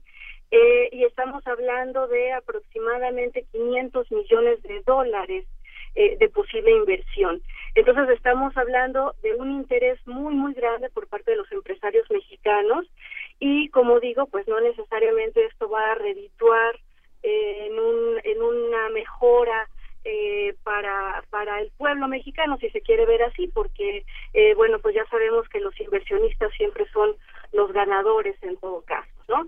Y bueno, volviendo un poquito a la cuestión de la, de la relación diplomática, eh, es una, eh, yo consideraría que es una eh, vuelta a establecer estos, estos tratados desde un punto de vista solamente de conveniencia, ¿no? Para ambos países. Eh, con, con, conveniencia quiero decir que no necesariamente hay una situación eh, de mejoría de, de, las relaciones diplomáticas en general, sino como, como bien lo decían ustedes al principio, solamente en puntos muy, muy particulares como el asunto migratorio, como el asunto de la eh, del desarrollo en pesca y en agricultura, pero a México debo decir que le iría muy bien si se cumplieran los otros acuerdos que, si no mal entiendo, solamente hasta este momento una carta de intención que tiene que ver eh, con la educación, ¿no? Si, si, si por ejemplo, los planteamientos, los planes de, de, alfabetización, de lectura, de deporte, en los cuales pues Cuba es eh, eh, eh, líder, digamos, en América Latina en estos ámbitos, a México le iría muy bien, ¿no? Sin embargo, como digo, bueno, esto se pareciera, ¿no? En los cinco acuerdos firmados entre Cuba y México, pareciera que esto está un poquito relegado y que sobre todo eh, se hizo mucho énfasis en la cuestión, en la cuestión migratoria.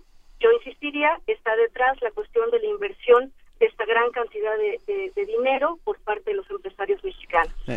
La relación entre los dos países ha sido desde el triunfo de la Revolución cubana inmejorable, tal vez con algún altibajo, más más bien un bajo, bajo, bajo durante durante el gobierno de Vicente Fox y su canciller Jorge Castañeda, ¿no? Eh, Particularmente, sí. Ah, yo creo que ese fue un momento de quiebre en muchos sentidos. Ah, y actualmente será el tema migratorio una crisis? ¿Estamos a punto de enfrentar una crisis migratoria entre Cuba y México? Eh, bueno, sí, a, a, simple vista, yo diría, yo diría que no.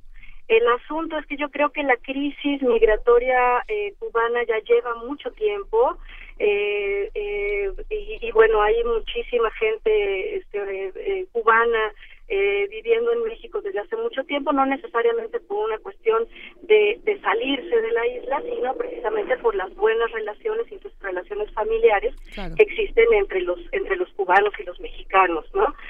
Eh, en realidad em, eh, pareciera que es como una especie de, de, posibilidad de vínculo con los Estados Unidos, es decir, aquí, aquí, estoy echando un poquito la imaginación a volar, ¿no?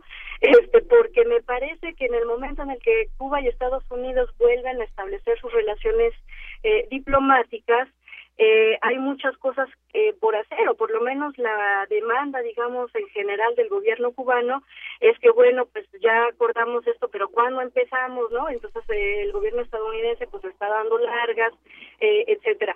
Sin embargo, eso no quiere decir, por ejemplo, que la migración haya haya parado. Es decir, eh, de muchos cubanos pues siguen yendo a Estados Unidos.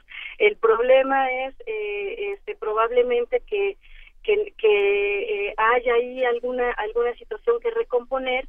Y México juega un papel aquí fundamental porque como bien dice Benito bueno las relaciones entre entre México y Cuba son históricas en el tema sobre todo de que México es el único país latinoamericano y me atrevería a decir que probablemente del mundo, en el que ha manifestado en las cumbres internacionales, en las organizaciones internacionales, la libre autodeterminación de los pueblos. Y en ese sentido, pues no ha roto, roto eh, eh, eh, relaciones comerciales con, con Cuba, más que efectivamente en la, durante la presidencia de Vicente Fox, ¿no? Eh, entonces, bueno, pues esta, este, es un poquito lo que, lo que a mí se me ocurre en materia migratoria y yo insistiría también en que probablemente estemos observando un, una especie de cortina que esconde todo lo que está detrás, que es la intención de los empresarios mexicanos, pues de eh, extender sus negocios en la isla.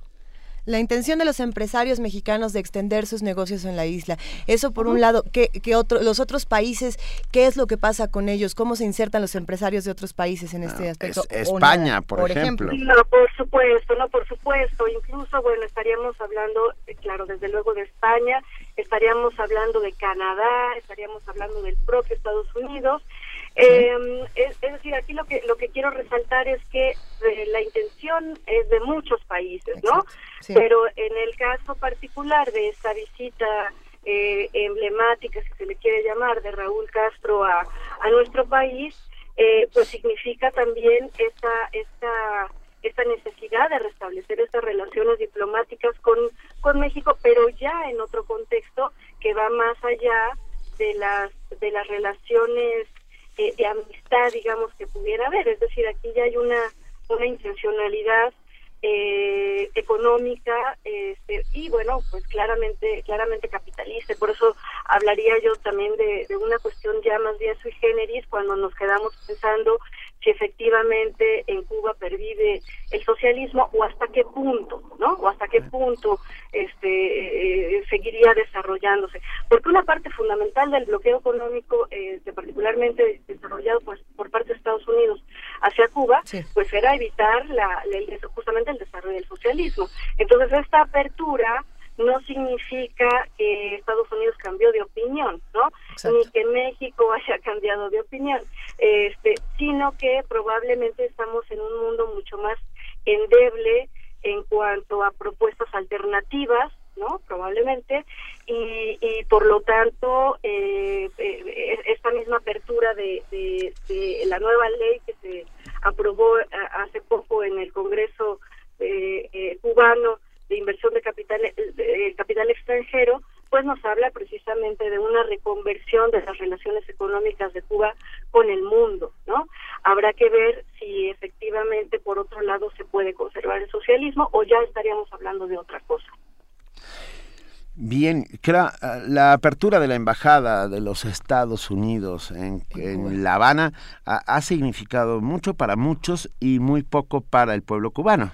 Ah, finalmente no hay unas resoluciones claves ni transformaciones en la vida cotidiana del pueblo cubano a partir de esta puesta en escena, por llamarlo de alguna manera.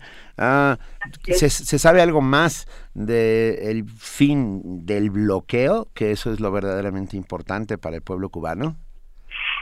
Pues que yo sepa, no. Es decir, justamente la demanda del gobierno cubano es esta, que cuándo van a empezar las relaciones comerciales, porque pareciera que es nada más de, de palabra, ¿no? Eh, eh, y, bueno, por otra parte, yo consideraría que el bloqueo económico en general hacia cualquier país no deja de ser un bloqueo eh, criminal, genocida, etcétera. Es decir, cada, que cada país tiene el derecho de comerciar con quien se le antoje.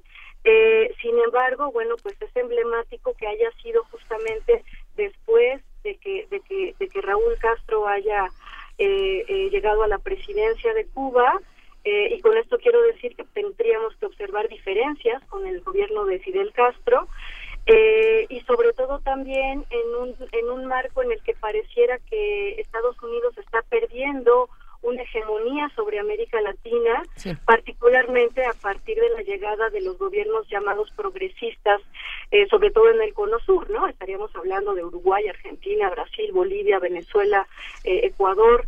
Entonces pareciera que un poquito la forma de amarrar por parte de Estados Unidos es esta cuestión de la supuesta apertura comercial. Y digo supuesta apertura comercial porque insistiría en, lo que decía yo hace un momento acerca de que la intención de Estados Unidos me pareciera que no es el reforzamiento del socialismo ni mucho menos, sino su propia eh, su propio beneficio.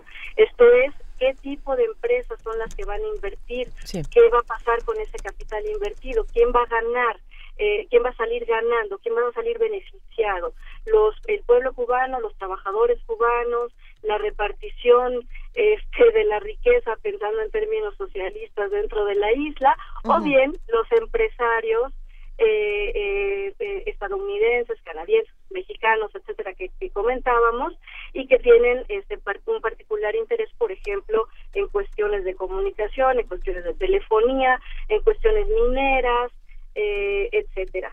Y, bueno, no hay que olvidar que para Cuba es importantísima también la relación con México porque México es un país petrolero. ¿no? Es, esa es otra. No, se escribió R. Guillermo para decir, la crisis migratoria es de todos los países latinoamericanos hacia Estados Unidos. ¿Por qué acentuar Cuba? déjame responderle a mí, porque estamos hablando de Cuba, porque estamos hablando de la visita de Raúl Castro y porque el tema migratorio también surgió. Simple, pero, y, pero no es con ningún acento de ningún tipo, es simple y sencillamente dentro del contexto de todo lo que hablamos con la doctora Tania uh, Carranza, Tania Tania, ahí hay algo muy interesante en todo lo que estamos platicando. Eh, en América Latina y en Cuba, esta supuesta apertura comercial de la que estás hablando, ¿qué, ¿qué, podemos esperar de ella en los próximos meses? ¿Cómo la vamos a ver reflejada en América Latina, en Cuba? ¿Qué va a pasar? Eh, bueno, yo creo que van a salir a la luz eh, eh, algunas cuestiones que ya se habían, perdón, que ya se habían manejado en otros momentos de la historia diplomática entre México y Cuba eh, con cosas, por ejemplo, que no se sabían. Es decir, eh, Cuba, por ejemplo, tiene una ley eh, eh instrumentada desde hace muchos años en donde se dice que los inversionistas extranjeros no pueden tener más allá del 49% del capital de las empresas, ¿no?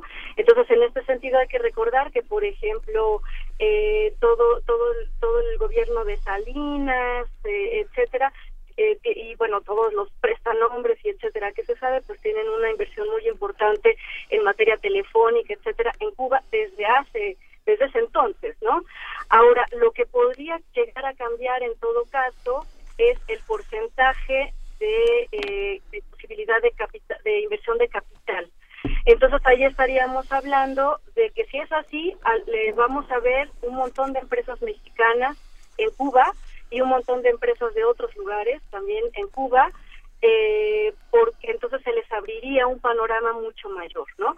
Pero por otro lado, eh, si no es así, es decir, si la apertura no es tan grande como, como se pudiera pensar, entonces vamos a, ver eh, un poco lo que ha pasado entre Cuba y Estados Unidos, que simplemente se trata como de una especie de darle largas al asunto y no es más que enarbolar un discurso que en realidad no llega a verdaderamente una, una posibilidad de comercio. Falta mucho por ver en esta nueva etapa de relaciones bilaterales entre México y Cuba. Ah, y, bueno, estaremos en contacto y agradecemos inmensamente a la doctora Tania Carranza Gaitán. Al contrario, a ustedes, muchas gracias. No, un verdadero placer y seguiremos hablando de Cuba. Eh, estado, estado hermano que está ahí, bueno, ¿para qué digo nada? Ya lo sabemos todo. Gracias, Tania. Al contrario, muchas gracias a ustedes. Hasta luego. Primer movimiento. Donde la raza habla.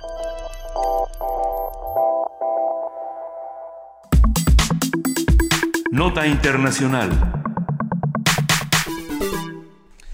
El domingo pasado, Myanmar tuvo elecciones legislativas. De acuerdo con los últimos resultados, se perfila una victoria contundente del partido opositor Liga Nacional para la Democracia, que encabeza el Premio Nobel de la Paz Aung San Suu Kyi.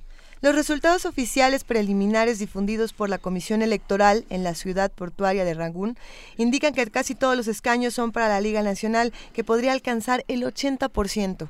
En tanto, el partido oficialista Unión para la Solidaridad y el Desarrollo, ligados a los ligado a los militares, registró fuertes pérdidas. En estos comicios también se eligió a los parlamentos regionales, así como a las dos cámaras del Parlamento Nacional, que suman casi 500 escaños. En total serán 664 diputados. Sin embargo, hay 166 escaños reservados al ejército.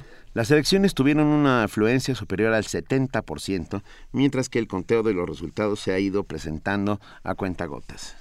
Un análisis sobre los resultados de esta jornada electoral lo ofrece el doctor Adolfo Laborde, profesor investigador del Tecnológico de, del Tecnológico de Monterrey, Campus Santa Fe, especialista en temas de política internacional, cooperación internacional, relaciones económicas internacionales, Asia y migración internacional.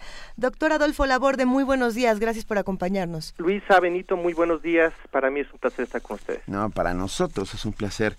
Eh, es a ver, vamos a, intentar agarrar el tema de Myanmar desde, desde dónde, porque yo temo temo muchísimo que después de estos resultados hay que contar un poco el contexto, ¿no? Eh, ¿Qué es, qué es la Liga Nacional para la Democracia? Bueno, la Liga Nacional es un movimiento que surge a través de, del activismo de, la que hoy eh, Sukiu eh, es su, su líder, su líder no solamente ideológico, sino su líder moral, eh, hay que recordar que este país eh, viene de una serie de, de, juntas militares, ¿no? Eh, se dice que se disuelve esta oficialmente en, en, el 2011, sin embargo, este no ha sido así, ha habido un papel muy importante. Desde 1964 los militares han estado en el gobierno, en el 90 hubo un intento, un intento de elecciones, 2007 hay, recordaremos hay una gran movilización de, de, monjes budistas que son brutalmente asesinados, algunos de ellos reprimidos, y posteriormente en el 2010 se da nuevamente esta eh, inercia, eh, se considera eh, antes de esto, en el 2008, lo que se le denomina la, fundación de una democracia con disciplina, ¿no? Esta es una especie de democracia, pero con el ejército, y esto ha, enrarecido de, alguna otra manera este, las elecciones en este país. la líder de la que hablamos su, ah, estuvo encarcelada, fue premio Nobel en el 90-91, y bueno, pues esto es el, el antecedente. De ahí para acá ha habido un crecimiento, vamos a ponerlo así, la prensa internacional, Inglaterra específicamente ha presionado para que se abra el país y haya procesos democráticos y bueno, tenemos ahora las, las elecciones eh, de, recientemente donde parecería que eh, eh, el, la Liga Nacional va a tener una mayoría en la Cámara.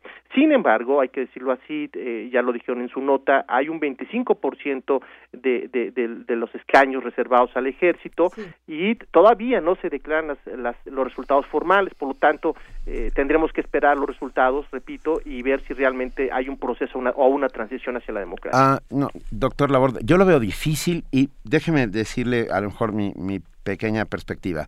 Ah, supe que se cambió la constitución y que se puso una, una ley dentro de la constitución que impedía que eh, cualquier eh, ciudadano de Myanmar que tuviera hijos nacidos en el extranjero pudiera competir para las elecciones presidenciales. ¿Es así? Sí.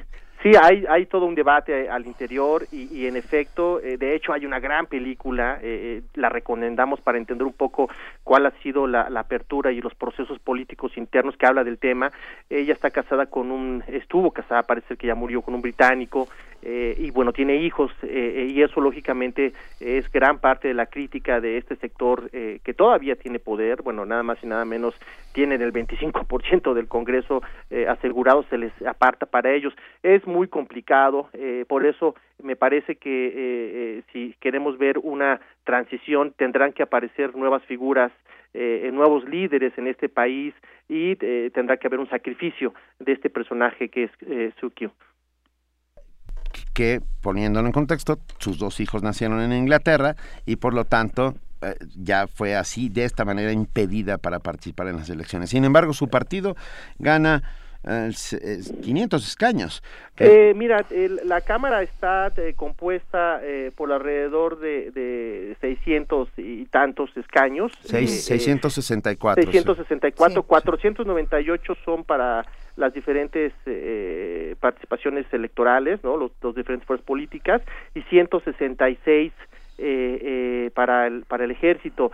Si hacemos eh, un cálculo, se dice que el 70% de los escaños es para para este partido, pues estaríamos hablando de 350 escaños, que son muchos, eh, y eso lógicamente va a generar una participación política mucho más fuerte, va a haber una influencia si es que realmente entramos en un proceso de apertura democrática se, y los resultados se dan como válidos. Entonces, yo, yo tengo mis dudas como tú de que esto suceda por, la, por el pasado, por, por la influencia de los militares y, y, la democracia a cuentagotas que se ha dado en este país. Sin embargo, pues me parece también que, que la prensa internacional y que la comunidad internacional te jugará un papel muy importante. Doctor Adolfo Laborde, ¿en dónde queda el ejército después de estas elecciones? Bueno, tiene una presión muy fuerte, eh, tendrá que eh, eh, conciliar con, con estas nuevas fuerzas democráticas. Eh, repito, no solamente hay una gran presión de los Estados Unidos y de Inglaterra, sino de los vecinos, ha habido un proceso eh, de reforma eh, eh democrática, hay procesos de cooperación eh, en el marco de ASEAN en, en, en, en, la región, los vecinos de alguna u otra manera están avanzando, entonces, eh, repito, esto lo, lógicamente va a repercutir, pero bueno, los militares han estado desde el 64 y veo difícilmente que renuncien a la condición que han logrado a través de todos años difícil el tema de Myanmar, que además pensando en su pasado, ¿no? Un, pasado colonial, por sí, favor. un pasado colonial importante, eh, eh una colonia eh, británica, eh, problemas con sus vecinos, y eso le da un toque de, de bueno, el, el que tuvo por muchos años, difícilmente se entraba, tenía uno que conseguir un permiso especial. Yo intenté ir, eh, cuando hice eh, mis estudios de doctorado en Japón, solicité una visita, no me la dieron, este, un compañero sí logró, pero tuvo que estar acompañado por cinco militares eh, en las entrevistas de campo que hizo, muy complicado, es un país muy complicado, ha habido asesinato de, periodistas y bueno, pues no se tocan el corazón los, militares. Myanmar, Myanmar está hoy en el mapa, esperemos que transite hacia una democracia plena, que los militares uh, Ay, ya, es que ya cuántos años llevan en el poder. Desde el 64. No, bueno. Eh, eh, en el, te repito, en el, eh, hubo una disolución en el 2011, en marzo, de la, de la Junta, entre comillas, vamos a decirlo así, porque ha habido una gran influencia. Y, y bueno, si, si hubiera realmente un desarrollo económico, si hubiera realmente un impacto positivo, bueno, pues quizá no lo justifico, pero podría haber un, una palomita, pero no es así. El, el país vive pobreza, eh, hay una gran marginación y lógicamente eso no ayuda a que eh, los, las nociones de democracia eh, y participación ciudadana se, se, estén dando y se desarrollen. El, el, paso siguiente que tenemos que ver es que si se validan las elecciones y si los militares permitirán tener un Congreso en contra. E, eso es el siguiente paso, que se declaren oficiales, que, que, que, que se nombre el, la participación del nuevo Congreso y empezar realmente una democracia en donde eh, en el seno del Congreso se discutirán, se discutirán perdón, los grandes temas del país y ahí me parece que eh, eh, este partido podrá generar nuevas acciones para la apertura y para la democratización plena. Venga, maestro, doctor Adolfo Laborde, profesor investigado de Tecnológico de Monterrey, Campus Santa Fe, mil gracias.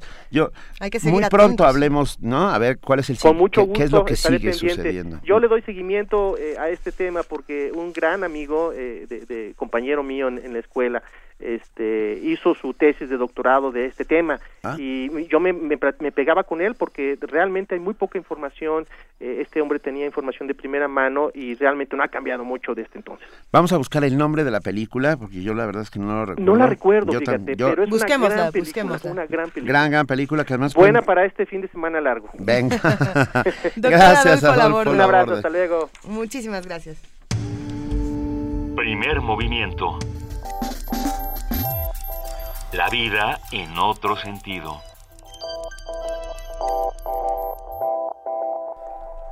Qué, interesante lo que está ocurriendo en Myanmar y sin embargo hay que tener calma, ¿no? Para ver qué es lo que va a ocurrir. Sí, porque uh, suena a una suerte de triunfo de la democracia, y, pero después de tener una dictadura férrea desde el año 64, o sea, estamos hablando de... de Más de 40 años. 60, Casi 60. Así es. No, 50 años. El, asunto es que tantos años pasan estas cosas y uno se pregunta, el ejército no va a ceder fácilmente. No, claro que no. Si no va a ceder fácilmente el poder que se ha ganado en todo este tiempo, que bueno, a muchos nos, nos, nos, tendría que servir esto también para como una herramienta para ver qué hacemos en nuestros países, ¿no? Con, con los ejércitos, pero esa ya será otra historia. Nosotros en este momento queremos platicar con ustedes de lo que está pasando en nuestro país, de, de las manifestaciones artísticas que sirven como respuesta para los conflictos de violencia, para los conflictos de, tanta desazón. Bueno, siempre hay un, ¿cómo se dice? Un arma en la palabra. La poesía es un arma cargada de futuro, decía Blas, eh, Gabriel Zelaya. Y bueno, hoy tenemos en la línea a Ana Franco, coordinadora del concurso del Festival Poesía en Voz Alta, organizado por la Universidad Nacional Autónoma de México, Difusión Cultural UNAM, Casa del Lago. Eh, muy buenos días, Ana. Hola, Benito, buenos días. Eh, nos da mucho gusto saber que poesía, el concurso del Festival Poesía en Voz Alta, punto 16, arranca ya y ya tenemos las bases en la mano. Cuéntanos, Ana. Pues mira, Benito, te cuento, en realidad ya estamos en la fase de cierre. El concurso cierra el viernes, lo abrimos hace más o menos dos meses. Es la segunda vez que, que lanzamos esta convocatoria. El festival tiene ya 11 años de realizarse en Casa del Lago. Es un proyecto importantísimo, un espacio por el que han pasado eh, algunos de los poetas más importantes del mundo. Así este es. último año en abril estuvieron aquí Jerome Rottenberg, Charles Bernstein, eh, Serge Pey, por ejemplo, de Que- poetas eh, de fuera. Y que bueno, vino aquí a la cabina de primer movimiento. Exactamente, claro, sí, ustedes Sí, sí, nos, sí. bueno, recibieron por ahí a todos los invitados. Hubo gente de. Zimbabue, hubo gente de Brasil, por supuesto tuvimos una presencia eh, con una serie de piezas mexicanas interesantísimas con Francisco Hernández, por ejemplo, con Rocío Cerón, y Chef Alonso y Rodrigo Castillo. En fin, el escenario de Poesía en Voz Alta es un escenario muy querido por el público de Casa del Lago, muy querido por el gremio que, que nos interesa hacer poesía. Y bueno, pues abrimos el concurso justamente para mm, enterarnos un poco más de lo que estaba pasando. Eh, digamos, es un radio difícil de abarcar, obviamente el país, obviamente la producción poética, y más en términos de acción poética, porque es algo que en México, bueno, pues eh, todavía no sucede todo lo que queremos que pase. Entonces, un poco la invitación es esto, para enterarnos de qué es lo que está sucediendo y abrir el espacio para, pues, un ganador, es un ganador nacional, eh, Casa del Lago y el festival invita al ganador a participar y a formar parte del programa de, de poesía en voz alta. Hay un premio de 20 mil pesos. Y bueno, pues es esto el concurso, es la segunda vez que lo lanzamos. Pues está maravilloso y todavía hay posibilidad de inscribirse hasta el viernes. Sí, hasta el viernes a las 8 de la noche. Venga, entonces hay que enviar el material a concurso del Festival Poesía en Voz Alta 2016. Casa del Lago, maestro Juan José Arreola, Bosque de Chapultepec, primera sección. Bueno, to- toda la información la tenemos en www.casadelago.unam.mx, así es. Exactamente. Hay Y- premio y, y, todo. tiene, perdón, bueno, hay un premio, bueno, 20 mil pesos, digo, no te lo regalan, ¿eh? No, son- son- es un buen incentivo. Por supuesto que es un buen incentivo, pero además, Ana, hay que contar que tiene una particularidad, ¿no? Porque hay que mandar un video con la acción poética que se, de- que se pretende desarrollar. Exactamente. Lo que pasa es que el escenario de poesía en voz alta, pues no es un, es decir, no, no estamos hablando solamente de poemas que funcionan en términos de, de libro impreso. Desde luego ese es el punto de partida.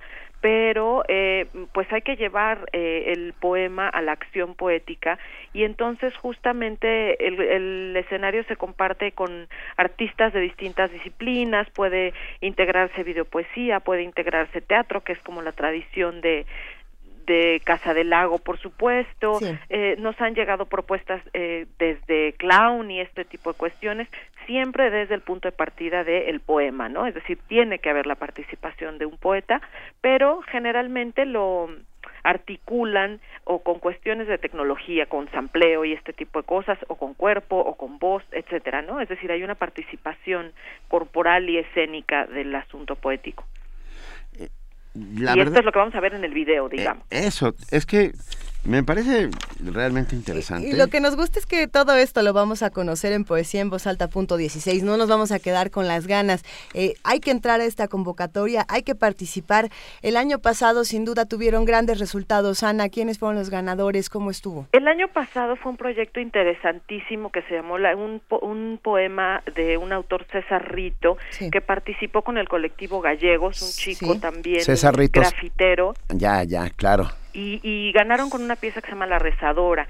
Lo que hicieron fue invitar a las rezadoras de una zona de Juchitán, porque ellos son de, de, del- de la zona de Juchitán, y armaron, digamos, el texto poético con la presencia de la lectura del poema, mientras sucedía el rito de, de la rezadora en, en un espacio, digamos, de muerte, ¿no? En un ritual de muerte. Fue un, una escena muy impresionante.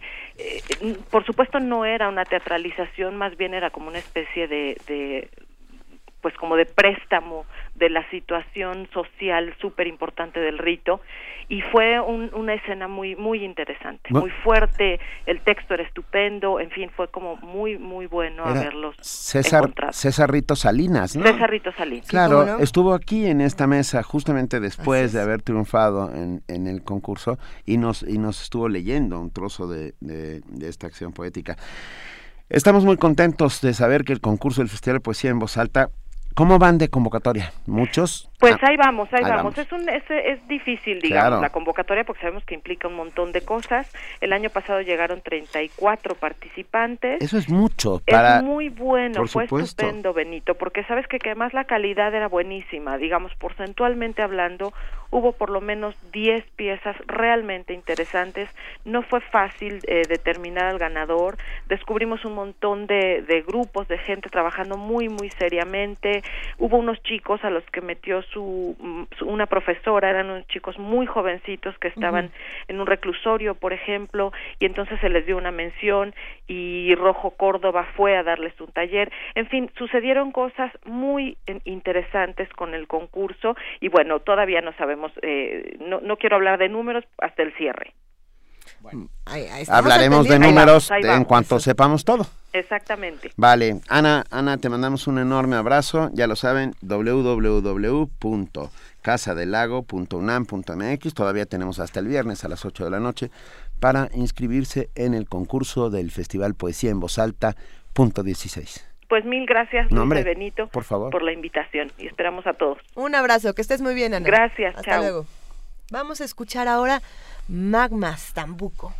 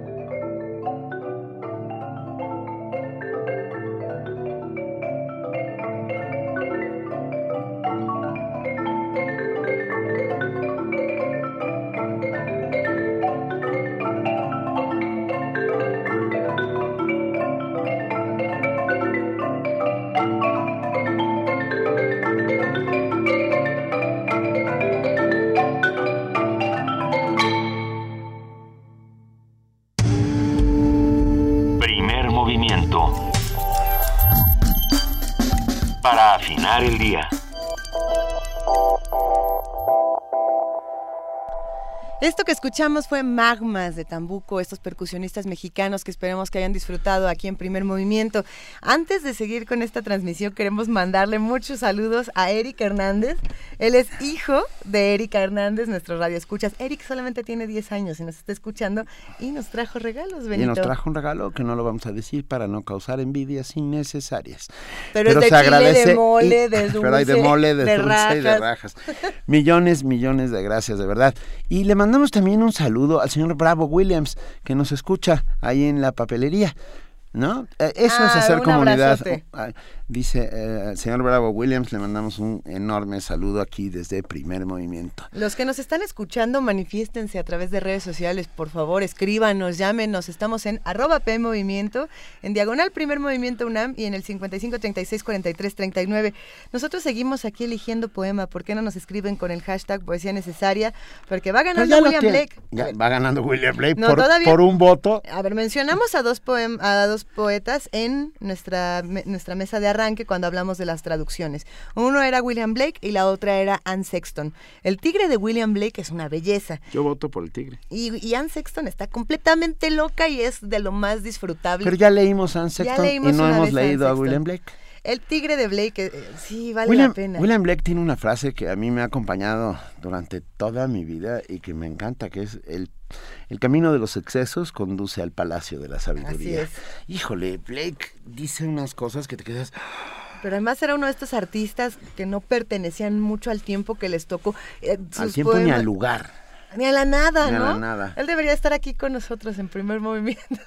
bueno, Yo- no tampoco. No, tampoco, ¿eh? No estoy seguro. Yo creo que él podría insertarse muy bien en la tradición de los románticos. Ya después lo podemos ir platicando. Si Pero quieren de los escuchar, románticos trágicos. pues es que hay otros, es, que- la pregunta. Mm, mm, ch- ¿Puedes...? A ver, Darío es uno de los románticos. No, Ah. bueno, es que... ay, Eh, ahí está la trampa. y si pues. sí es, no, no es Sí, como sí es, Blake. no- no es o como- sea, no, es no que es, de la, Blake- no es del ala de Blake. Blake es una suerte de gótico, romántico, trágico. O sea, es como, es como de mi estilo. Es de, es de los que me caen, no, de los que me caen bien, de los poetas. ¿Qué poetas les gustan? También estamos hablando aquí en el programa de Poesía en Voz Alta. Van a entrar a la convocatoria. Si van a entrar, inscríbanse al www.casadelago.unam.mx, donde pueden encontrar el correo electrónico para mandar toda la información, el video y demás. Y no olviden que este domingo en el Palacio de Bellas Artes se presenta la Orquesta Filarmónica de la Universidad Nacional Autónoma de México, la OFUNAM, con eh, presentando Wagner espectacular con la dirección de Enrique Patrón de Rueda a las 5 de la tarde. No se lo pierdan, es Por de ejemplo, verdad, leer a Blake y escuchar a Wagner. Esa es una combinación romántica aguerrida de aquellas. agarridísima. ¿no? Y escuchar a Wagner en En Bellas en Artes. Bellas Artes no, con la OFUNAM. bueno. De verdad, de verdad, de verdad, no se lo pierdan. Domingo, 5 de la tarde. No se lo pierdan. Bueno, buenos días, Rafa Almedo. Él, no- él nos dice buenos días, nosotros le decimos muy buenos días. Gracias por Mira, manifestarse. ya apareció César Zorn, dice que mi voto va por Ann Sexton. Esto quiere decir que vamos empatados entre Blake y. Esto se define, se va a definir en unos momentos. Por lo pronto queremos compartirles la lista de ganadores para la UFUNAM para que todos se vayan este fin de semana. No solo a Bellas Artes, bueno, sí a Bellas Artes, por supuesto, pero los que no a se ver, van. antes hay que ir a comprar los boletos, pero de verdad eh, es Sí un lo vale. escenario único, vale la pena. Estos boletos son para la UFUNAM en la, en la sala Nezahualcóyotl. Daniel Calderón Rodríguez, Cecilia Pérez Colín, Raquel Fabiola Sánchez Quesada, Miriam Pérez Rodríguez, Miguel Gachús Ávila. Ellos se van el sábado. Y el domingo, Alonso Gallegos, Enrique Pacheco, Mariana Munguía, Patricia Almeida Leñero y Guadalupe Mercado García. Todos gracias por escribirnos. Llámenos también, échenos un, un- un comentario. Un abrazo a Raúl y Ramos que va desde la, autopi- en la autopista México-Puebla, va a trabajar a, a Puebla, y, pero en el camino nos viene escuchando. Gracias por estarnos escuchando. Gracias a todos los que nos escuchan. Nosotros seguimos aquí en el 96.1 de FM Radio UNAM. Vamos a una pausa. Primer movimiento. Donde la raza habla. Una de las primeras observaciones astronómicas de la actividad solar fueron las realizadas por Galileo Galilei en el siglo XVII, primer con vidrios ahumados, usando el método de proyección después. Resistencia modulada atraviesa el plano del horizonte cuando las nubes toman un color rojizo. Sonoros solares. Presenta Cristo y el mal, música que deriva entre los territorios del rock y la música experimental a través de la improvisación. Man in Motion, trip hop, fusión de lo orgánico con lo electrónico. Jueves 12 de noviembre, 16 horas. Capitán Gallo. Ayuntamiento 145, Colonia Centro, Delegación Cuauhtémoc, México, Distrito Federal. Entrada libre.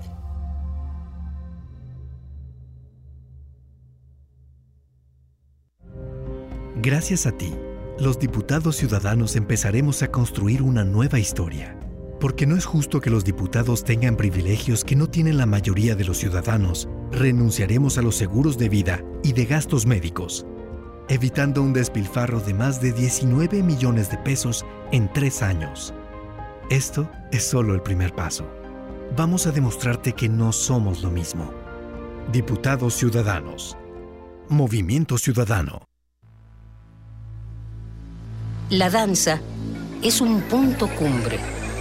Es una muerte lenta en cada aleteo. Los martes de noviembre a las 20 horas, danza en la sala Julián Carrillo. Y si mañana me muero, a cargo del Ballet Ensamble de México.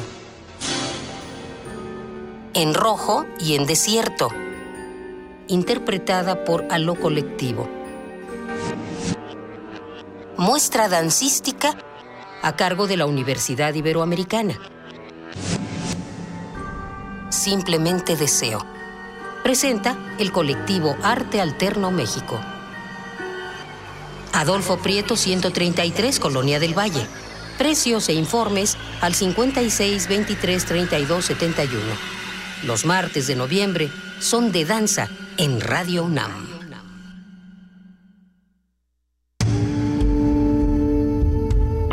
Movimiento. Información azul y oro. Nos vamos al corte informativo de las 9 de la mañana con nuestra compañera Elizabeth Rojas. Bienvenida de nuevo, Elizabeth. ¿Qué tal, Luisa? Buenos días. Buenos días.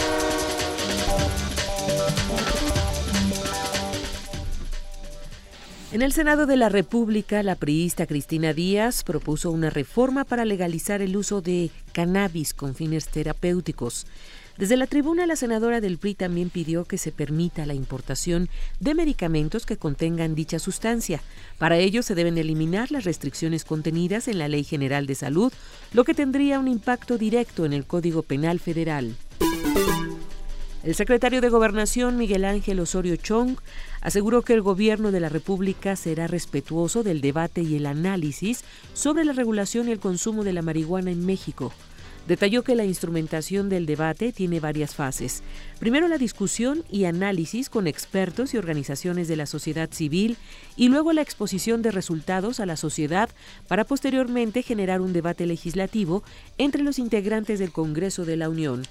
Osorio Chong enfatizó que mientras eso sucede, seguirán combatiendo el cultivo, aunque recalcó que no criminalizarán a las personas que consumen la hierba. Se trata de ver eh, lo que está afectando a nuestra sociedad, el consumo, porque ya no solamente somos eh, este país eh, parte del trasiego que lleva la droga hacia los Estados Unidos u otros países, también tenemos consumo y, por eso es que creemos que hay que tomar la política pública adecuada. Nosotros, mientras este debate se da y se toman decisiones por el Congreso Federal, nosotros vamos a seguir eh, combatiendo el cultivo, eh, por supuesto informando, informando a la sociedad el daño que tenemos conocimiento que hace.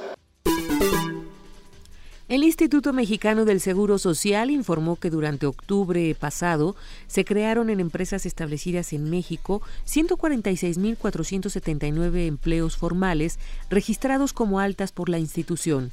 En un comunicado, el IMSS indicó que esta cifra representó 25.655 empleos menos que los generados en el mismo mes de 2014, cuando se contabilizaron 172.134. Los estados de mayor incremento anual en esta materia y superior a 9% son Baja California Sur y Quintana Roo. La elección extraordinaria de Colima, que se realizará el 17 de enero de 2016, tendrá un costo de 21.8 millones de pesos. Luego de anular las elecciones para gobernador, el Tribunal Electoral del Poder Judicial de la Federación ordenó a la Junta General Ejecutiva del INE organizar una nueva elección a la que aportará 12.9 millones de pesos. Los 8.9 millones restantes los pondrá el órgano electoral del Estado. Las precampañas comenzarán el 20 de noviembre.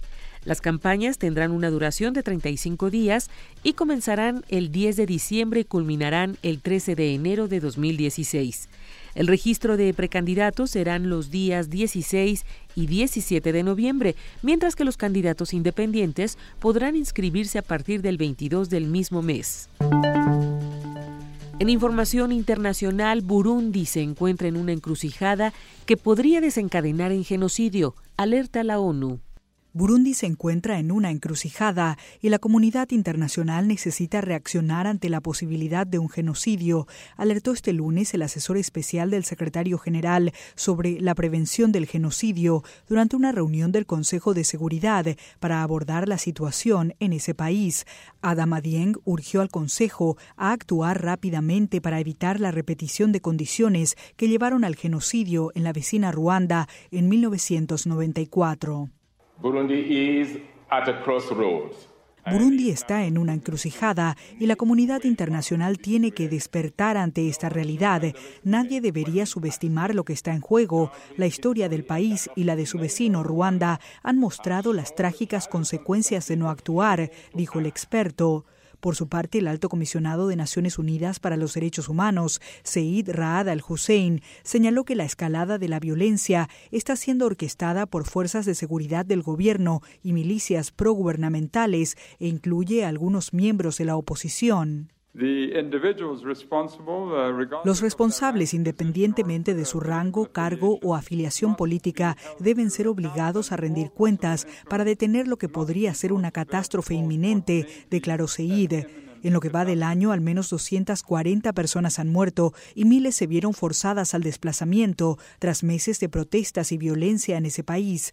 Los disturbios comenzaron tras las declaraciones del presidente en ejercicio de que buscaría un tercer mandato, a pesar del límite constitucional de dos. En julio ganó unas elecciones controvertidas y desde entonces la violencia política se ha transformado en una de naturaleza étnica, explicaron los altos funcionarios. Rocío Franco, Naciones Unidas. Nueva York. La muerte de siete trabajadores chinos durante el incendio de la nave industrial donde vivían y trabajaban es una tragedia de la explotación y las condiciones de vida inhumanas, afirmó el Papa Francisco durante su visita a la ciudad de Prato, Italia. Ante miles de personas que se congregaron frente a la catedral de esa ciudad, Francisco agregó que todo ser humano merece respeto, acogida y un trabajo digno. En 2016 será el Año Internacional de las Legumbres. Las legumbres, que incluyen a los frijoles y guisantes, son una fuente barata, deliciosa y nutritiva de proteínas y micronutrientes, destacó este martes la Organización de la ONU para la Alimentación y la Agricultura, la FAO, al presentar el Año Internacional dedicado al tema, bajo el lema Semillas nutritivas para un futuro sostenible.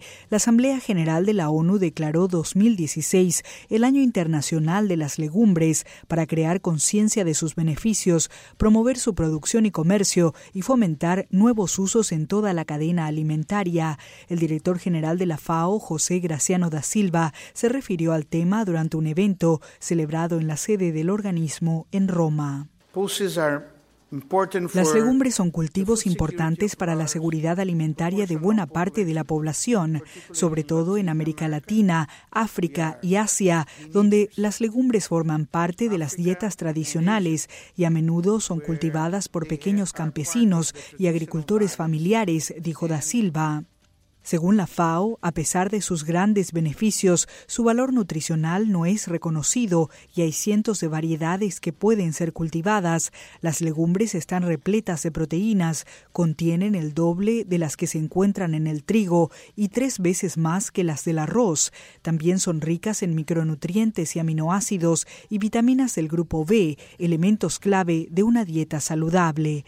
Rocío Franco, Naciones Unidas, Nueva York. El gobierno de Estados Unidos buscará una nueva revisión de la Corte Suprema ante el bloqueo a dos medidas migratorias propuestas por el presidente Barack Obama, las cuales buscan evitar la deportación de millones de indocumentados. Una coalición de 26 estados republicanos, liderados por Texas, han sido los demandantes contra estos programas, argumentando que las medidas propuestas por Obama representan un cambio muy grande en la política del país que necesita la autorización del Congreso. Mientras tanto, diversos grupos de activistas aseguraron que continuarán la lucha para lograr que la Suprema Corte confirme en 2016 la legalidad de las medidas migratorias del presidente Obama.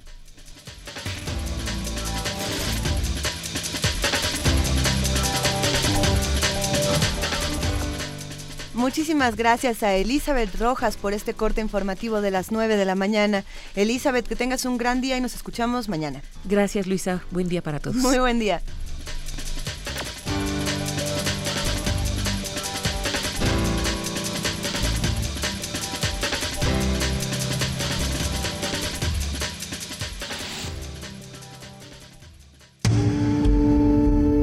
Primer movimiento donde todos rugen, el puma ronronea.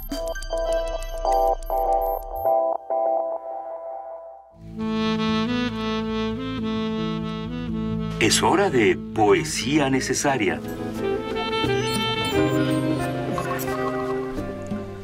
Y en este mano a mano entre William Blake y Anne Sexton, ¿quién creen que ganó?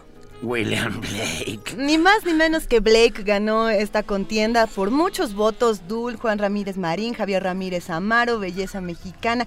Bueno, Belleza Mexicana no solamente nos dice por qué quiere escuchar a Blake, sino porque es un gran poeta y pintor. También se parece, dice, a David Gilmour, el guitarrista de Pink Floyd, y que bueno, que por eso va. Roger M. también, Gustavo Ricardo Martín. Valdés, Gustavo Martín. Un abrazo. Y bueno, R. Guillermo, ¿no? Nosotros hablábamos al principio de este programa precisamente de El Tigre, este poema de William Blake que, que a muchos nos ha dejado sin palabras más de una vez y que tiene millones de traducciones. El tema de la traducción que tenemos desde el principio de este programa es fundamental. ¿Cómo se habla de Blake desde la traducción? Bueno, los primeros versos o los- las primeras líneas del tigre, ustedes las conocen, es Tiger, Tiger, burning bright in the forest of the night. Y muchos de- dicen tigre, tigre, eh, enciendes la luz o luz que enciendes en, en los, fue- en los bosques de la noche. Nosotros elegimos una traducción que, que tiene fuego, porque, porque aquí nos gusta arder, nos gusta prender la cabina de Radio UNAM. Esto es el tigre.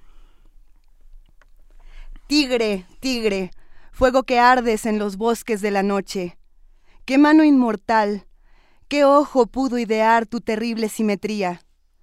¿En qué distantes abismos, en qué cielos ardió el fuego de tus ojos? ¿Con qué alas osó elevarse? ¿Y qué mano osó tomar ese fuego?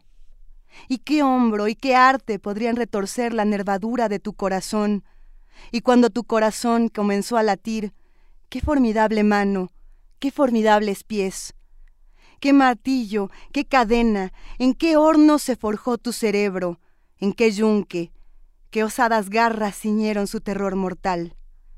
Cuando las estrellas arrollaron sus lanzas y bañaron los cielos con sus lágrimas, ¿sonrió al contemplar su obra? ¿Quién hizo al cordero fue quien te hizo? Tigre, tigre, luz llameante, fuego que ardes en los bosques de la noche.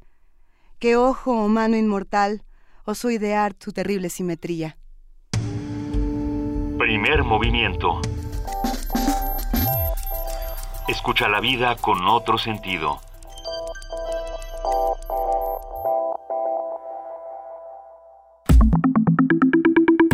La mesa del día. Ah, antes de que entremos a nuestra mesa del día, denme un minuto porque nos llamaron nuestros amigos de con- en contacto contigo para, ¿Ah, sí? y nos tienen un regalo. Cinco pases dobles para ver Wagner espectacular el domingo en el Palacio de Bellas Artes a las 5 de la tarde. ¡Qué regalo! Es un Muchas gran regalo. Mil gracias a En Contacto Contigo, este programa eh, de- universitario que promueve la cultura entre los estudiantes de la universidad. Eh, es a las 5 de la tarde en el Palacio de Bellas Artes. Pero, Eh, pero para regalarlo sí hay que hacer una pregunta. A los cinco primeros que nos llamen al 55 36 43 39 y nos digan ¿Qué de Wagner? ¿Qué de Wagner? A ver. Pues su nombre. ¿Nada más? ¿El nombre completito de Wagner y ya? Sí. ¿Seguro? No, a ver, algo más difícil. No. Pues yo creo que su, su pieza favorita de Wagner. Ok, su pieza favorita de Wagner al 55, 36, 43, 39. Los cinco primeros se van a ver Wagner espectacular en el Palacio de Bellas Artes con la Ofumanam. Cinco primeros. Millones de gracias a En Contacto Contigo. Hay que recoger los boletos ahí en el módulo de En Contacto Contigo entre tres y media y cuatro y media de la tarde ahí en el Palacio de Bellas Artes. Venga. Y nos vamos a nuestra mesa del día. Nuestra mesa del día tiene algo que les va a gustar muchísimo. De entrada tiene un invitado fenomenal y tiene un tema buenísimo. A ver, vamos a hablar de steampunk esta mañana. El steampunk es una propuesta cultural que se basa en la fascinación que causan las complejas estructuras compuestas de manómetros, calderas, tubos de alimentación y cientos de engranes y bielas, todos movidos por la fuerza del vapor. De ahí que viene la palabra steam. Lo que no sé es de dónde viene la, la- la partícula punk, pero eso ya lo averiguaremos. Ah, a eso vamos. El gusto por este tipo de máquinas está acompañado de la visión de un futuro probable, narrado en la literatura de ciencia, ficción y fantasía del siglo XIX. Con todos estos elementos, el steampunk hace un ejercicio de imaginación que inicia con la pregunta ¿qué habría pasado si se hubiera continuado por la senda del vapor marcado por Inglaterra? Pues se obtendría una realidad alternativa en donde el latón, la madera, el hierro y el mármol regresarían para generar un ambiente más cálido para vivir la vida. ¿Será? ¿O Ah. es una cosa apocalíptica también? Pues no me queda muy claro, pero ¿sabes quién sí lo sabe? Platicaremos sobre este género y lo que nos dice del lugar de las máquinas en la vida moderna. Y para ello está Bernardo Fernández, Bef, dibujante de cómics, novelista y gran amigo de Primer Movimiento. ¡Bef! Hola, hola Luisa, hola Benito, que siempre es un gusto estar aquí. Me Venga. siento como en casa. Estás en casa. Esta es Estoy tu en casa. Bienvenido. Oye, a ver, la Lo de punk, esa es una cosa muy importante. A ver, sabemos de dónde sale definir. la partícula steam, que Steam, es que es vapor. vapor, Sí. máquinas de vapor. ¿Y de, ¿Y de dónde sale el punk? Lo que sucede es que la primera gran novela steampunk la hacen los dos padres del cyberpunk, que son Bruce Sterling y William Gibson. Eh, ellos son los artífices del, del movimiento cyberpunk en los años 80, que era toda esta cosa de las computado- computadoras, redes digitales, desencanto de las utopías, eh, los futuros tristes. El gran ejemplo es Blade Runner. Y ellos, en, en algún momento, que por cierto, ahora en el Festival Cervantino estuvo Rudy Rucker, que es uno de los cyberpunks originales. Te vimos con él en diferentes imágenes y moríamos de la envidia en esta cabina. ¿Qué tal ese encuentro? Ah, increíble, increíble. Él es el único científico del grupo cyberpunk original y, y vino a, al, eh, la danza de las neuronas, que fue la parte de ciencia y, y arte que, que curaron Pepe Gordon y Gaby Frías en, en el Cervantino. Pero entonces le ponen steampunk porque en algún momento se les ocurre hacer un divertimento juntos que es, tiene doble, doble juego. Uno es que escriben a cuatro manos una novela que se llama, en español se tradujo como La máquina diferencial, que es toda esta historia como, como se lo plantearon como escribir una novela de ciencia ficción como si lo hubiera hecho Charles Dickens con la tecnología decimonónica. Y es alrededor como de la invención de la, de la primera computadora por Charles Babbage una máquina de vapor. Entonces algún, algún listillo dijo que ya no eran cyberpunk, que ahora era, era steampunk, que era eh, a, a vapor. El, el- el- y por eso es que se llama steampunk. curioso. Y de ahí ya derivó, o sea, ahora hay ahora un montón de... de básicamente Géneros extraños, sí. Sí, que, que todos, básicamente yo lo, lo pienso como retrofuturos, o sea, eh, eh, la- la- el chiste de steampunk es colocar en el siglo, bueno, así, la clásica historia de steampunk coloca en el siglo XIX, finales del siglo XIX, ellos lo plantean como era victoriana en los anglosajones, pero ha tenido derivaciones por todos lados. Segundo es que es un siglo XIX donde la tecnología se adelantó, o sea, es un siglo XIX semi, como, como digitalizado, y ahí hay un juego imaginativo con las máquinas de vapor, mecanismos de relojería, pero también hay co- computadoras, procesadores. Es- la tecnología está adelantada a 60, 70 años y suele, que es la parte donde hay un juego muy divertido, involucrar personajes históricos y también ficticios del periodo. Hay, eh, en esta novela que probablemente la conoces, Bef, la de Cloud Atlas, que después tuvo Ujú, una sí, película sí, sí. con los hermanos Wachowski. Ellos plantean una suerte de steampunk, pero digamos a- al revés, como si se acabara la civilización y entonces lo que surge después es una protocivilización steampunkesca como partiendo de un apocalipsis previo. ¿Es un retrofuturo lo que estamos viendo en el steampunk en la literatura? Sí. O, o Mira, es el- el- no, eh, ahí es otra cosa que ahora es, pero es otra- como otra otra tendencia que hay ahora, que son como no, no sé si ya, es que no sé si ya algún listillo le puso nombre, pero es como estos, estos como empezar de nuevo con tecno, o sea, como regresar a ingeniería mu- mucho más básica. Ese es un ejemplo. Otro que me gusta mucho es la, la una de Paolo Bacigalupi que Ah, está- la, la chica, chica- la- artificial claro, que claro. como hay una crisis de hidrocarburos se regresa Ajá. a la tecnología también de vapor y A de- los elefantes. y a los elefantes y a los cepelines Y a los cepelines. en el futuro esa es muy bonita pero no sería propiamente steampunk mira el clásico ejemplo de steampunk es una que a mí me- ya me parece como el, el exceso absoluto A ver. es una novela brasileña y ahorita se me va el nombre del autor en la que H.G. Wells y ah, y ay quién es el otro Y creo que Julio Verne se enfrentan a una invasión marciana los dos eh, porque creo que incluso naufragan en Marte en una nave espacial ¿no? A ver, estoy pensando en voz alta. Sí. El fabuloso mundo del río de Philip José Farmer es, Es- steampunk. Es como de las grandes semillas. Philip Sí. José Farmer hizo varias eh, ejecuciones. Esa es una de ellas en la que de repente resucita toda la humanidad en este viaje de aventuras por un río, que además con un gran homenaje a Mark Twain. Gran Sí. homenaje. La, eh, eh, una de las de los encantos del steampunk es tener siempre como, como el, el guiño a la, a la literatura del siglo XIX. O sea, en el caso de los gringos es, es muy presente Mark Twain, los, todos los autores victorianos en los ingleses. Creo que el ejemplo más acabado y que a mí me parece el más bonito, y además es desde los cómics, lo hace Alan Moore con, eh, con la Liga de los Hombres Extraordinarios.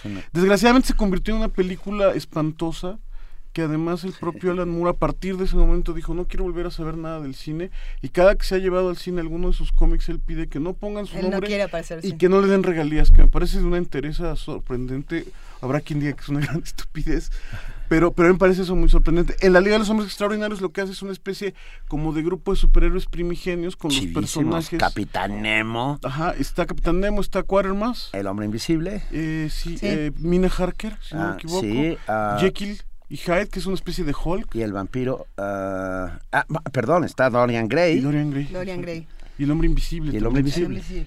Y, y- y él hace este juego que es muy lindo, que además, eh, eh, que es como, como construir estas historias como a partir de la estética de los superhéroes, con todos los personajes del, del, del periodo, los personajes ficticios, eh, juntos en una aventura donde también todos estos motores de vapor. eh, Ahí me llama muchísimo la atención pensar que si bien el steampunk nace como un fenómeno literario, cada vez se ha vuelto más un fenómeno plástico, un, un fenómeno muy visual, que además está en, en una, en, digamos, moda. No digo que esté de moda el steampunk, sino que la, La la estética. vestimenta, la estética del steampunk se ha vuelto una cosa que está trascendiendo a todos lados. Y ahora uno sale a la calle y de pronto se encuentra a, a estos guerreros con sus, con sus gogles y, y- y su, todo su rollo steampunk. Es que es verdad, es, es maravilloso verlos así. Hay, hay, lo que pasa es que como ha prendido fuego por todos lados, hay un ani- anime muy famoso que se llama Steam Boy, por ejemplo.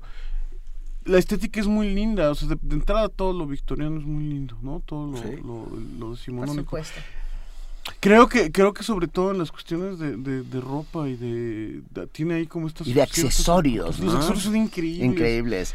Teles, pequeños telescopios, este, lupas. A mí me tocó ver en, en la Comic Con de San Diego a un tipo que llevaba una un, su accesorio era como una cajita que traía de los hombros y le decías, ¿qué es eso? Decía, es un telégrafo. Es el teléfono celular del siglo XIX. Ay, qué cosa. Sí, sí, sí. Pero entonces, este fenómeno literario es de los pocos que ha, digamos, trascendido a la literatura, ¿o no? Como una moda. No sé, o sea, creo que es muy notable sus ramificaciones extraliterarias o metaliterarias, no sé cómo, o sea, se ha salido del papel, se ha convertido, hay una parte como de moda que, que, que ves en, en- quizá no como los góticos, pero lo ves, pues, esta gente que anda, que anda como de, de- de steampunk, pues hay, hay, creo que lo que pasa es que todavía no, no existe como la gran obra steampunk ni en el cine ni en la literatura. Pero acabo de descubrir que, me- que a pesar de no que, ne- de que no tenía claro al principio de qué se trataba, me queda claro que me encanta. Ah, es, increíble, Ajá. es increíble.